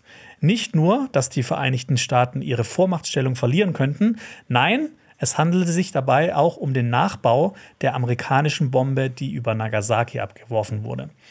Oppenheimer fürchtete, dass die Amerikaner überreagieren könnten und einen Erstschlag ausführen würden. Louis Strauss, der nicht nur Kurator an Oppenheimers Institut war, sondern auch ein Mitglied der Atomenergiekommission, also Genau wie Oppenheimer. der AEC, wollte als Antwort auf die sowjetische Atombombe ein neues Projekt aus dem Boden stampfen. Die Entwicklung einer Wasserstoffbombe, die eine vielfach höhere Sprengkraft hat als eine Atombombe. Oppenheimer entgegnete aber, dass die Entwicklung technisch nicht möglich sei, beziehungsweise hoffte er das auch so ein bisschen. Für den Vater der Atombombe war die Wasserstoffbombe aber auch aus ethischer Sicht ein großes Problem. Wasserstoffbomben können je nach Größe 100 beziehungsweise 1000 Mal stärker als eine reguläre Atombombe sein. International verschlechterten sich die Beziehungen zwischen den USA und der UdSSR und immer mehr Atomwaffen wurden hergestellt. 1950 entschied Präsident Harry S. Truman, dass die Wasserstoffbombe, auch Super genannt, gebaut werden müsse. Der Grund dafür, die UdSSR sei auch in der Lage dazu. Oppenheimer sprach sich immer offen gegen die Wasserstoffbombe aus und damit machte er sich Feinde. Zum Beispiel Teller wahrscheinlich, oder? Zum Beispiel Teller, Ja. der als Vater der Wasserstoffbombe. Wasserstoffbombe gilt. Ja. Also er wollte nicht, dass er auch Vater wird quasi. Aber es ist auch spannend, dass die beiden auch so nah miteinander, also beide, Mhm. der Vater der Atombombe und der Vater der Wasserstoffbombe haben zusammen auch an der Atombombe mitgeforscht. Und äh, genau, du hast ja gesagt, äh, Louis Strauss ist in, auch in der Atomenergiekommission. Mhm. Der war aber ein Mitglied davon. Also ne, der war nicht Berater, sondern der hat wirklich mitentscheiden können. Ja. Das ist auf jeden Fall ein wichtiger Unterschied. Einer dieser Feinde war ein starker Verfechter der Wasserstoffbombe, Louis Strauss. Strauss wuchs in den Südstaaten auf. Den American Dream konnte er sich erfüllen, indem er sich vom Schuhverkäufer zum erfolgreichen Geschäftsmann und Bankier hocharbeitete. Strauss war kein großer Freund des New Deal. Von manchen wurde er fast schon als krankhaft ehrgeizig, reizbar und nachtragend beschrieben. Und das sollte Oppenheimer später noch zu spüren bekommen. Anfangs verstanden die beiden sich gut, aber im, ihre Beziehung litt im Laufe der Jahre. Oppenheimer hatte Strauss beispielsweise in einer öffentlichen Sitzung bloßgestellt oder aber wollte Strauss ein Haus in der Nähe des IES, dieses Instituts, kaufen, weil er so etwas wie der Co-Administrator werden wollte und Oppenheimer verhinderte diesen Kauf. Zwischen den beiden herrschte eine zunehmende Spannung. Strauss beschuldigte Oppenheimer auch, das Wasserstoffbombenprojekt sabotiert zu haben. Außerdem hatte der Geschäftsmann Ermittlungen gegen Oppenheimer angestrengt, weil er vom sowjetischen Spion in Los Alamos erfahren hatte. Später sollten sich seine Kampagnen gegen Oppenheimer auch gegen ihn selbst wenden. Von Präsident Eisenhower wurde er als Handelsminister der USA nominiert, nur um vom Senat abgelehnt zu werden. Danach war seine politische Karriere am Ende. Ich habe dir auch ein Bild mitgebracht vom Louis. Vom Louis. Ja, von, äh, Robert Downey von Jr.'s. Figur quasi. Genau, finde ich auch sehr nah dran an der Wirklichkeit. Ja, tatsächlich, äh, stimme ich zu. Ähm, ja, sieht so ein bisschen farblos aus. Ähm, ich versuche ihn gerade zu beschreiben. Er hat ähm, eine, eine Halbglatze, aber ich kann, kann auf dem Foto nicht so ganz erkennen, ob das, was da, ob da oben drauf noch Haare sind. Äh, ja, trägt eine runde Brille, genau wie ähm, Robert Downey Jr. im Film. Äh, hat ein etwas ründliches Gesicht, eine recht prominente Stirn und äh, trägt wie alle anderen bisher auf den Fotos einen Anzug. Ja, und ne, es ist wieder so eine Gemeinsamkeit von vielen Leuten. Äh, äh, er war kein großer Freund vom New Deal. Ja. Also es zieht sich so ein bisschen durch, durch so die eher konservativen Menschen Absolut, in der ja. ganzen äh, Geschichte hier. Du hattest äh, auch gefragt, ob Louis Strauss wirklich so ein Hitzkopf war. Ja. Und ich habe da zwei Sachen für dich, Mhm. äh, die ich wirklich dann erstaunlich fand. Und zwar, um mal zu zeigen, wie nachtragend er war. Mhm. Nachdem er, ne, er wurde, er wurde nicht Handelsminister der USA, weil der Senat Ja. nicht für ihn gestimmt hat. Das fand er natürlich nicht so toll. Aber auch Jahre danach Mhm. hat er immer noch äh, gegen Oppenheimer gewettert, obwohl er ihn davor ja auch schon quasi so komplett durch den Dreck gezogen hatte. Mhm. Ähm, bei dieser Verleihung von dem Preis, ganz am Ende vom Film, wo Mhm. quasi Oppenheimer so ein bisschen rehabilitiert wird, Mhm. ähm, da konnte Strauss nicht von seiner Fehde ablassen und hat auch einen wütenden Brief an das Live-Magazin gesch geschrieben. Mhm. Und noch weiter in die Vergangenheit, äh, also noch weiter, das ging noch weiter. 1966 wurde Oppenheimer aus dem Institut verabschiedet, weil er dann quasi, das war so sein Ende dieser Karriere da. Und das Kuratorium von diesem Institut wollte ihm ein neues Haus auf dem Campus bauen. Und Strauss hat da versucht, das auch zu verhindern. Ein Hat er- nachtragender Hitzkopf. Hat, zu, hat er zuerst geschafft, Ja. ähm, wird dann aber noch mal revidiert. Aber Oppenheimer ähm, ist dann leider davor gestorben. Mhm. Ja. Aber ja, ob er ein Hitzkopf war? Ja, Ja. er war sehr nachtragend. Klingt sehr danach, ja. ja. Ähm, eine weitere Frage war auch, wer ist Alden Ehrenreich? Beziehungsweise seine Figur.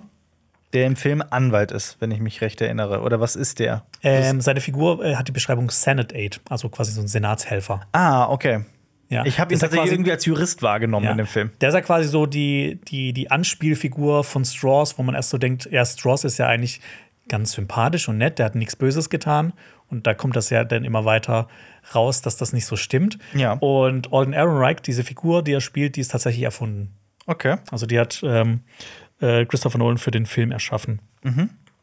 Wahrscheinlich, um einfach zu zeigen, ne, um, um da dieses, diese Dramaturgie aufzubauen, dass man das so zeigen konnte. Ja, natürlich. weil es diese eine Figur halt nicht gab. Aber Ja. da, damit konnte er den Film halt spannender machen. Ja. Am 1. November 1952 wurde schließlich die erste Wasserstoffbombe im Bikini-Atoll getestet. Es ist ein Junge, schrieb Edward Teller in einem Telegramm. Wie schon so oft trafen Oppenheimers Wünsche nach Offenheit anfangs auch beim neuen Präsidenten Dwight D. Eisenhower auf taube Ohren. Geheimniskrämerei in der Atompolitik führe zu Gerichten, Gerüchten, die sich immer weiter verselbstständigen. In einem Vortrag sprach Oppenheimer von einer Verteidigungspolitik, die von Unwissenheit und Torheit durchzogen sei.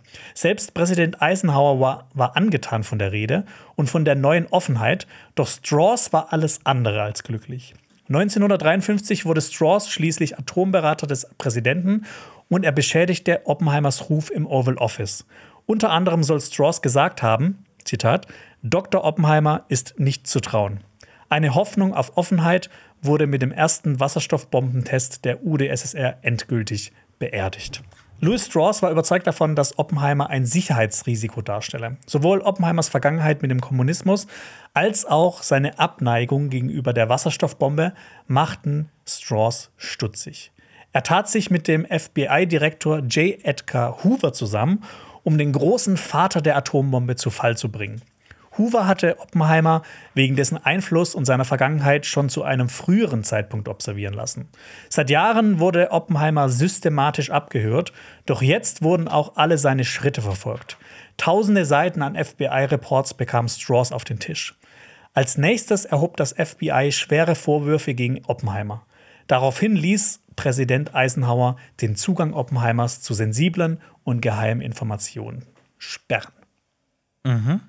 Spannend, dass dann noch eine ganz große Persönlichkeit der US-amerikanischen Geschichte, nämlich J. Edgar Hoover, auch noch mal eine Rolle spielt. Ich meine, äh, da gibt es auch einen, äh, einen äh, ziemlich guten Film mit äh, Leonardo DiCaprio, der J. Edgar Hoover spielt. Ja. Der glaub- heißt, glaube ich, einfach nur Hoover. Heißt Ne? nur Hoover? Ist der nicht sogar ich. auf dem Spielberg? Oder heißt der J. Edgar? Ich bin mir gerade nicht sicher. Nee. Wie heißt der denn noch mal? Auf dem Poster, glaube ich, steht J. Edgar oder sowas. Oder so eine Unterschrift. Der Film heißt so. J. Edgar. Ja. Ja, der ist von äh, Clint Eastwood.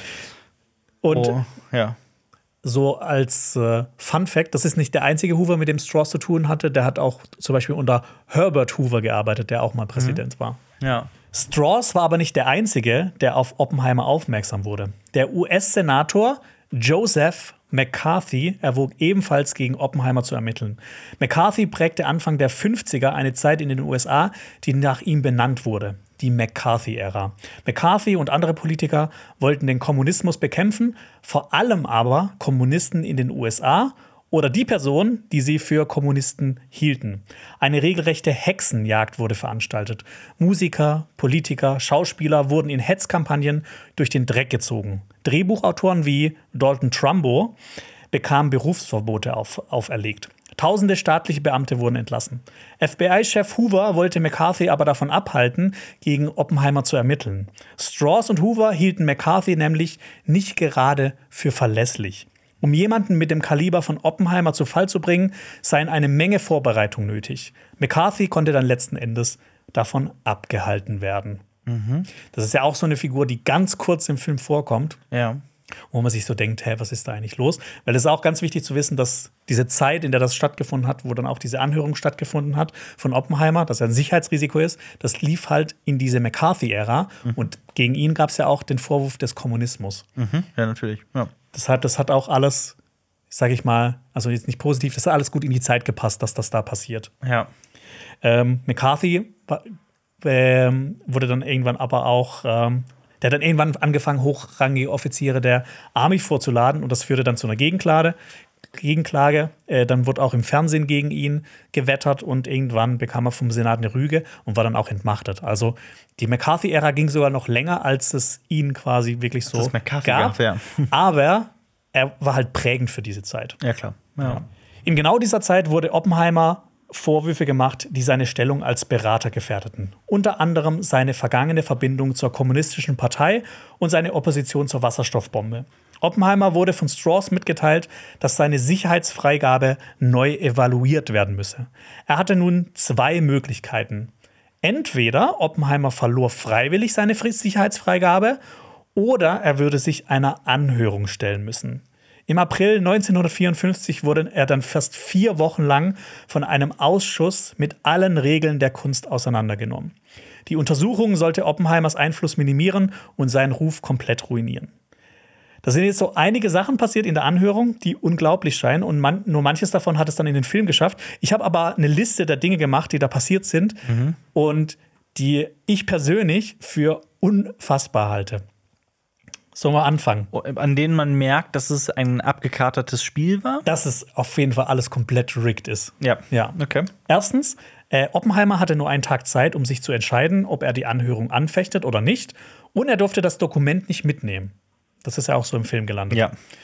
Strauss hatte das Büro von einem ehemaligen Anwalt der Atomkommission verwanzen lassen und bekam darin mit, was Oppenheimer mit ihm besprochen hat. Also er hat quasi gegen dieses Vertrauensverhältnis von Mandant und Anwalt verstoßen. Strauss bekam täglich Berichte, was Oppenheimer mit seinen Anwälten besprach. Er konnte also immer schon im Schritt, äh, einen Schritt voraus planen. Hoover war zum Beispiel auch komplett egal, dass diese äh, Mitschnitte illegal waren und sogar das Umfeld von Oppenheimer wird überwacht. Viertens, Strauss berief die Mitglieder dieses Untersuchungsausschusses. Strauss. Also, ja, der hat also quasi entscheiden können, wer darüber entscheidet, ja. ob, das, ob er jetzt ein Sicherheitsrisiko ist. Ja. Diese Mitglieder durften eine ganze Woche lang die FBI-Akten über Oppenheimer studieren. Mhm. Was natürlich, ne? Ist das nicht schon ein, ein, ein, ein eine Sicherheitsverletzung? Ein also das ist, ist halt das auch möglich? so, ne? ich meine, da macht die ja quasi schon so im Vornherein hetzt er die ja so ein bisschen gegen Oppenheimer auf, ja. weil die ja lesen können, was da alles drin steht. Ja. Diese FBI-Akten enthielten Informationen, die Oppenheimers Anwälte nicht wussten. Mhm. Oppenheimers Anwälte bekamen keine Kopien von diesen Akten. Mhm. Der Anwalt, der quasi gegen äh, von der Atomenergiekommission, der quasi gegen Oppenheimer verfahren hat, bekam eine Zeugenliste von Oppenheimers Anwälten, die bekam aber wiederum keine Zeugenliste von ihm. Das heißt, die Verteidigung von ähm, Oppenheimer wurde abgehört und war so ein bisschen blind. Ja, natürlich, ja. ja. Ja. Das ist alles wahnsinnig, das klingt wahnsinnig ungerecht, ja. ja. Aber es wird ja auch im Film immer wieder gesagt, das ist keine Gerichtsverhandlung. Hier ist, ja, ja, das muss genau. nicht fair sein, das ist äh, nur eine Anhörung. Ja. Aber wenn halt die Wahrheit nicht zählt, ist halt auch, warum macht man dann überhaupt diese Anhörung? Ja. ja. Strauss lieferte Argumentationshilfen für alle seiner Zeugen. Mhm. Äh, Oppenheimers Verteidiger waren keine erfahrenen Strafverteidiger, ganz im Gegensatz zu dem der Atomenergiekommission. Mhm. Okay, das kann man, das ist jetzt, das kann man jetzt nicht so wirklich vorwerfen, aber es ist halt so ein Grund, warum das halt gescheitert ist. Ja. Oppenheimers Beziehung zu Tedlock sollte ihn demütigen. Er sollte auch weitere Geliebte nennen und ob sie Kommunistinnen seien. Mhm. Teilweise wurden Anschuldigungen gemacht, die durch illegale Abhörung entstanden sind. Vor Gericht wäre natürlich sowas als Beweis ausgeschlossen worden. Mhm. Einige Unterlagen wurden zu Oppenheimers Nachteil manipuliert. Und das hat natürlich alles dafür Ach, gesorgt, ja. dass der Ausschuss empfahl, wie so im Film, dass Oppenheimer keine Sicherheitsfreigabe bekommen sollte. Es ging aber noch weiter weil die haben ja nur quasi für die Atomkommission erörtert, ob die Sicherheitsfreigabe ähm, revidiert werden soll oder nicht. Ja. Und die Kommission musste dann nochmal entscheiden, ob das gemacht wird. Mhm. Teilweise gingen die Aussagen, die der Anwalt der Atomenergiekommission dokumentiert hat, ungesehen von Oppenheimers Anwälten in das Urteil. Mhm. Die haben also nie davon mitbekommen, ja. was da geschrieben wurde. Der fertige Bericht des Ausschusses sollte unkommentiert an die Kommission gehen. Stattdessen wurde aber ein Brief verfasst mit einem völlig neuen Grund, warum Oppenheimer die Sicherheitsfreigabe nicht bekommen sollte. Zitat: Die Akten lassen erkennen, dass Dr. Oppenheimer Kommunist war, und zwar in jeder Hinsicht, ausgenommen nur, dass er keinen Mitgliedsausweis besaß. Also erstmal finde ich es lustig, dass du gerade fast Doc Ock gesagt hast. Doc Ock. Ähm, und zweitens, ähm, ja, also das ist ja auch für mich eine ganz große Stärke an dem Film, ist ähm, Kitty Oppenheimer. Äh, Caitlin heißt sie, glaube ich, eigentlich, ja. ne? Caitlin Oppenheimer, die ähm, für mich als einzige Figur so der, der, der emotionale Anker ist, die wirklich ausrastet, die wirklich äh, sagt. Warum, in der Brandung. ja. ja, aber auch, dass die ähm, Gefühle zulässt, weil Oppenheimer, ich meine, ich glaube, Oppenheimer ist mehr resigniert, er weiß, was für ein abgekatertes Spiel ist und mhm. äh, lässt das geschehen, weil er weiß, dass er gerade machtlos ist. So das Gefühl hatte ich zumindest. Während Kitty halt sagt: so, warum bist du nicht wütend? Warum ja. wehrst du dich nicht? Und ähm, das, äh, äh, das hat für mich dafür gesorgt, dass ich eine extreme Sympathie für die Figur Kitty hatte und sie auch als sehr ähm, als wahnsinnig stark empfand, weil sie sich da halt auch hinsetzt und äh, Kontra gibt. Witzig, und dass du das sagst, weil genau auf sie wollte ich dann auch kommen, weil sie auch quasi mit äh, für ihn ausgesagt hat. Es ist ja gut, es ist die stärkste Szene von Emily Blunt in dem Film. Ja, daher, ja, genau. Äh, genau. Dieser Brief, ne? Mhm. Oppenheimer ist Kommunist. Die Anwälte von Oppenheimer wussten nichts davon. Ja. Und letzten Endes entschied Strauss als Mitglied der Kommission auch darüber mit, ob Oppenheimer diese Sicherheitsfreigabe bekommen sollte oder nicht. Ja. Und er versprach den anderen Mitgliedern gute Posten in der Wirtschaft und lud sie dann auch so zu großen Mittagessen ein. Ach ja. Ja. Also ne, so von vorne bis hinten ja. so alles quasi so bereitgelegt, dass Oppenheimer einfach diese Sicherheitsgabe ver verliert und überhaupt nicht gewinnen kann. Ja, und dass Strauss Oppenheimer wirklich hasste, das kann man, das kann man klar beantworten. Ja. ja. Eine Frage war dann zum Beispiel auch, wie äh, können die Oppenheimer in so eine Anhörung reinsitzen? Ich meine, du hast ja auch gerade drüber geredet. Reinsitzen? Also, dass, dass, dass sie das überhaupt mit sich machen lassen. Ja. Weil das ja alles so ungerecht ist. Ja. Äh, wie kann er das alles so ertragen? Mhm. Und ähm, er hat gemeint, dass er halt nicht akzeptieren wollte, dass er ungeeignet sei, der Regierung, die er seit zwölf Jahren lang gedient hatte. Mhm. Und ähm, ein Freund riet ihm halt auch, dass er nicht weitermachen sollte, weil er nicht gewinnen könnte. Aber Oppenheimer sah halt überhaupt keine Möglichkeit, außer den Prozess durchzustehen. Also dieses, ne, dieses stoische Durchstehen, das er vielleicht auch schon mal, ne, was ich am Anfang gemeint hatte, in seiner Kindheit in diesem Sommerlager auch, das sich auch so ein bisschen durchgezogen hat. Ja. Durch seine ganze Biografie. Also er hat Oppenheimer hat super viel Gegenwind bekommen, aber es gab auch Personen, die für ihn ausgesagt haben. Zum Beispiel der äh, John Lansdale, der Sicherheitschef des Manhattan-Projekts, der war von Oppenheimers Loyalität überzeugt. Oder ein ehemaliger stellvertretender Kriegsminister, John McCloy, der hat sich sogar vor Eisenhower für Oppenheimer ausgesprochen und mhm. auch versucht, so die Legitimität der Anhörung zu hinterfragen. Zu Recht. Was wir jetzt ja auch gerade gemacht haben. Oder zum Beispiel auch der ehemalige Vorsitzende der Atomkommission, David Lilienthal, der hat gesagt, Oppenheimer ist ein Berater und wenn man sich den Rat dieses Mannes nicht anhören will, dann konsultiert man ihn nicht. Punkt. Es, er ist nur da, wenn man ihn ruft. Also der mhm. hat halt überhaupt dieses ganze Konstrukt in Frage gestellt, warum ja. man sich das, ne, warum das überhaupt alles in Gang gesetzt wurde. Wenn ja. man ihn nicht als Berater haben will, dann fragt man ihn halt einfach nicht. Ja. Was ist zum Beispiel mit äh, Groves? Der spricht doch auch in dem Film.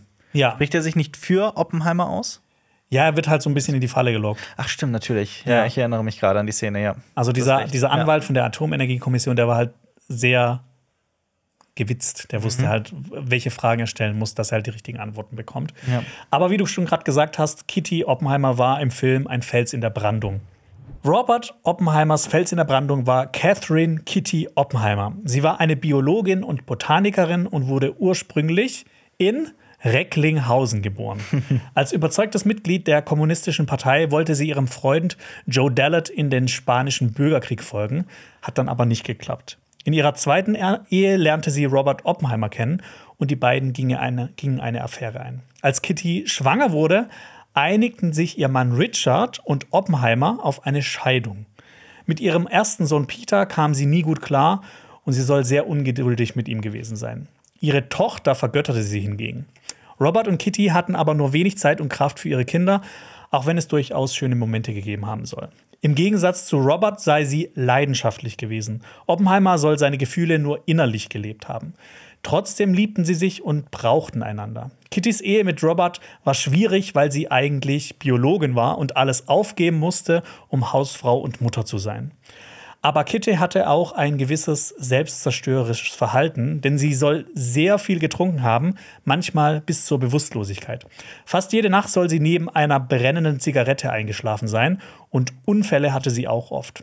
Oppenheimer hat aber akzeptiert, wie sie war und er reagierte allergisch auf Kritik gegen sie. Fünf Jahre nach Roberts Tod verstarb Kitty im Alter von 62 Jahren. Ich habe dir auch ein Bild von ihr mitgebracht. Absolut, ja. Ja. Eine sehr interessante Frau. Und ich finde es halt auch so ein bisschen tragisch, ne, dass sie auch zuerst so Wissenschaftlerin war und halt dann Mutter werden musste Ja. und Hausfrau, weil sie eben mit äh, Robert äh, in das Manhattan-Projekt ja. gezogen ist. Und ähm, das auch nicht, ähm, ja, also wahnsinnig tragische Figur auf jeden Fall, aber ähm, wie gesagt, im Film meine persönliche Lieblingsfigur. Ja. Ich, es, es kommt so ein bisschen durch, dass sie trinkt, ne? In dem Film? Ja, ne? Nein, Also das wird schon klar gezeigt, wird dass schon- sie. okay, ja. Also, also äh, Robert Oppenheimer kommt doch mehrmals nachts nach Hause und sie hängt an der, an der Flasche. Passiert das nicht zwei, drei Mal im Film? Ich bin mir gerade nicht Ja. sicher, aber es kommt schon, also mir, bei mir ist angekommen, dass sie äh, dem Alkohol sehr zugeneigt war und ein Alkoholproblem hatte. Ja, und das Ding ist halt auch, dass sie, sie hat auch gemeint, dass sie sich in Los Alamos eingesperrt gefühlt hat. Sorry, ich wollte auch nicht Alkoholproblem sagen, ich wollte sagen, wirklich alkoholkrank war. Ja. Ja. Sorry, ja, Los ja. Alamos, ja. Genau, äh, sie hat sich da halt eingesperrt gefühlt, als ob sie unter einem Mikroskop le leben würde. Und auch in Princeton an dem Institut fühlte sie sich wie in einem Käfig. Ja. Und das waren ja so Orte, wo die halt relativ viel Zeit verbracht haben. Das ist ja halt auch super tragisch, dass du dich halt, auch wenn es nötig ist, du quasi so als, als, als Pflichterfüllung, dass du das halt mitmachst, weil dein Mann da halt ist. Willst du noch wissen, was mit den Kindern passiert ist? Ja, ist durchaus. Ja. Doch, würde mich interessieren, ja. ähm, genau, Peter, der hatte ja nicht so eine gute Beziehung zu seiner Mutter. Äh, der lebte später auf der Ranch seines Vaters, hatte drei Kinder, war zweimal geschieden, wurde Bauunternehmer und, und Zimmermann. Und er ging auch nicht mit seinem Nachnamen hausieren, ähm, als er zum Beispiel auch als Umweltaktivist über die Risiken von Atommüll in der Gegend aufklärte. Und Toni, die Tochter, die verlor nach dem Tod von ähm, ihrem Vater ihren Halt. Die lebte lange Zeit alleine in einer kleinen Wohnung in New York. Die hatte ein Sprachtalent, war dann auch Übersetzerin. Sie wollte für die UN arbeiten, aber dafür brauchte sie eine Unbedenklichkeitsbescheinigung, die sie leider nie bekommen hat. Aufgrund ihres Nachnamens. Wahrscheinlich, also wahrscheinlich, ich weiß nicht. Ähm, sie hat sich dann äh, zurückgezogen auf eine Insel namens St. John, wo die Familie auch ge äh, gelebt hat zuvor und hat sich im Jahr 1977 erhängt. Ja, Das ist auch wirklich sehr traurig, ja. ja. Also diese, Fa diese, diese Familie ist auch so mit Tragik, Tragik durchzogen. Ja. Am letzten Tag der Verhandlungen bedankte sich Oppenheimer für die Geduld und das Verständnis des Ausschusses. So viel, war, so viel war gegen den Vater der Atombombe in den Ring geworfen worden. Der Ausschuss konnte.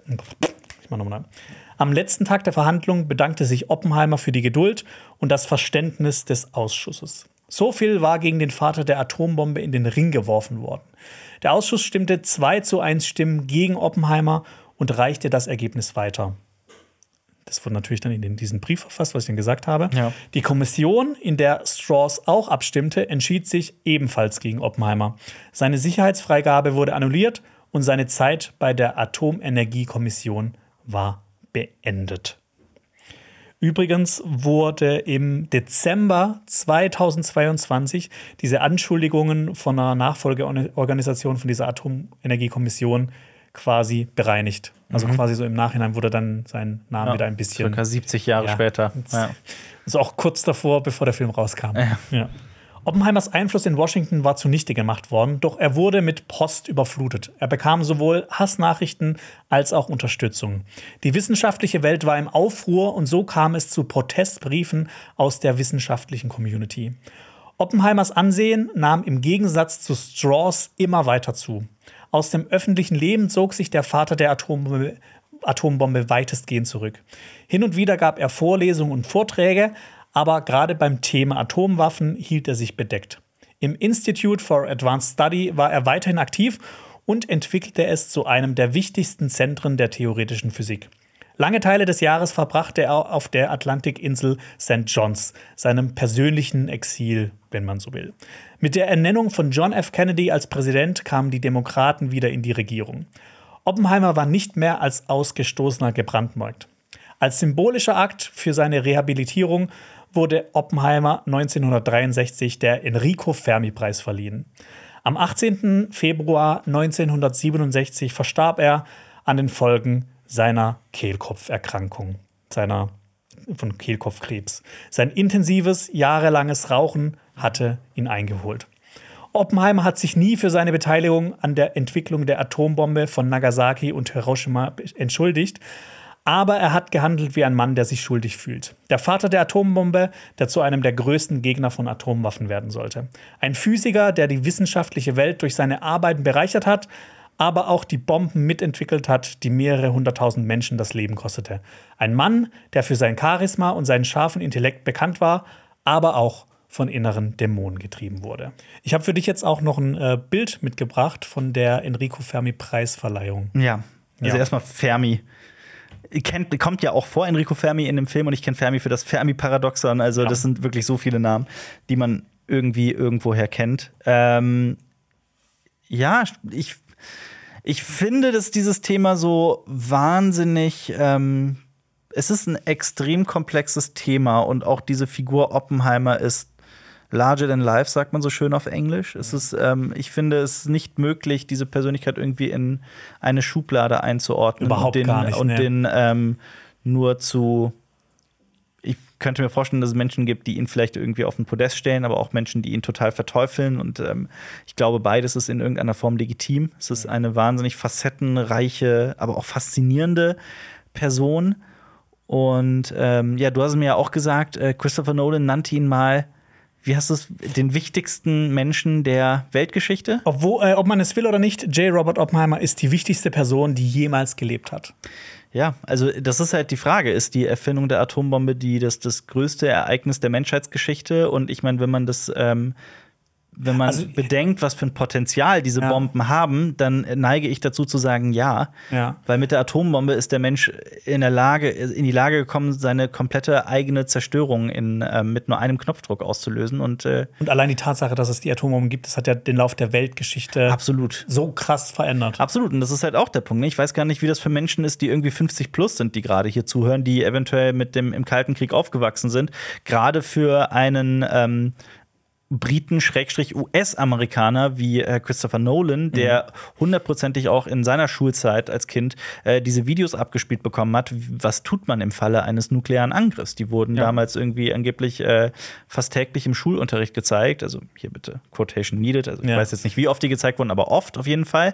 Ähm, und Menschen sind halt, ähm, also die äh, nukleare Bedrohung war für diese Menschen sehr viel größer als für uns. Weil ich meine, ich versuche das mal zu vergleichen mit dem mit äh, den der Bedrohung, die vom Klimawandel ausgeht oder von künstlichen Intelligenzen und so weiter und so fort. Also das ist halt ähm, äh, damals und ich meine mitten in Europa führt eine Atommacht aktuell einen Krieg. Also diese Stimmt. diese die Bedrohung, die von Atombomben ausgeht, die ist immer noch präsent, die ist immer noch mehr als real. Du hast ja auch vorhin äh, von dem, äh, wie, wie hieß der, von dem Mann gesprochen, der quasi, Stanislav Petrov. ja, der vielleicht auch das Ende der Welt für die Menschheit quasi verhindert hat. Ja. Ja. Und ähm, deswegen, also ich finde auch diese, diese äh, Frage, diese moralische Abschlussfrage, wie man Oppenheimer einordnen kann, die ist, ich glaube, man kann die nicht, ähm, nicht so schnell beantworten. Nee.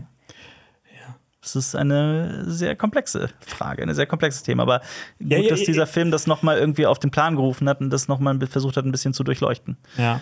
Also, ähm, ich habe mich auch die letzten Monate echt sehr viel damit beschäftigt und ich, ähm, ich habe schon einiges gewusst, aber es ist schon, ich, ich hoffe, du hattest in Anführungsstrichen Spaß.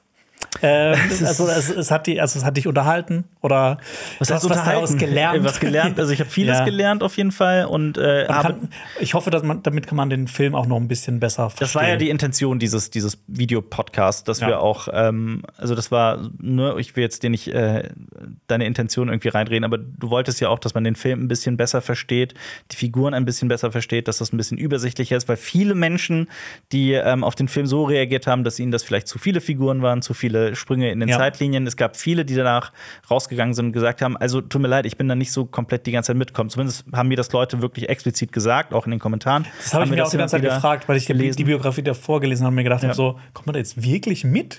Ja. Ähm, und ich glaube, dass dieses Video hier oder dieser Podcast hilft auf jeden Fall dabei, das noch ein bisschen besser einzuordnen, alles und zu Also, verstehen. Ist ja auch mal ein bisschen was anderes. Sonst haben wir eigentlich nicht so heavy Themen, so, so ganz so heavy über so, über so eine lange Laufzeit. Aber Mhm. ähm, ja, ich hoffe, ähm, dass euch das gefallen hat, was wir heute hier gemacht haben. Und äh, falls euch auch irgendwas auffällt, was jetzt nicht korrekt dargestellt wurde, hier schreibt es auf jeden Fall auch gerne in die Kommentare. Ähm, ich musste manche Sachen ja auch extrem verkürzen für das Video, so wie Nolan das natürlich auch so einige Sachen rauslassen musste, weil es einfach so ein krass komplexes Thema ist. Ich will auch noch gerade sagen zu dem Fall äh, äh, Stanislav äh, Petrov, ähm, ich habe das gerade so parallel mit äh, Wikipedia mir hier zusammen zitiert. Ne? Also auch da äh, nicht jede Aussage von mir auf die Waagschale legen. Ja. Das ist aber trotzdem, also äh, die Bitte beschäftigt euch mit diesen Themen. Das ist Ja. ähm, ja. Auf jeden Fall. Hört jetzt gerne noch in einen weiteren Podcast rein, zum Beispiel in unseren letzten Podcast. Letzte Woche hat Alper mit Lenny und Xenia über Barbenheimer gesprochen. Genau. Das solltet ihr euch unbedingt anhören und da hoffe ich, dass wir uns bald wieder hören hier auf Cinema Strikes Back. Tschüss.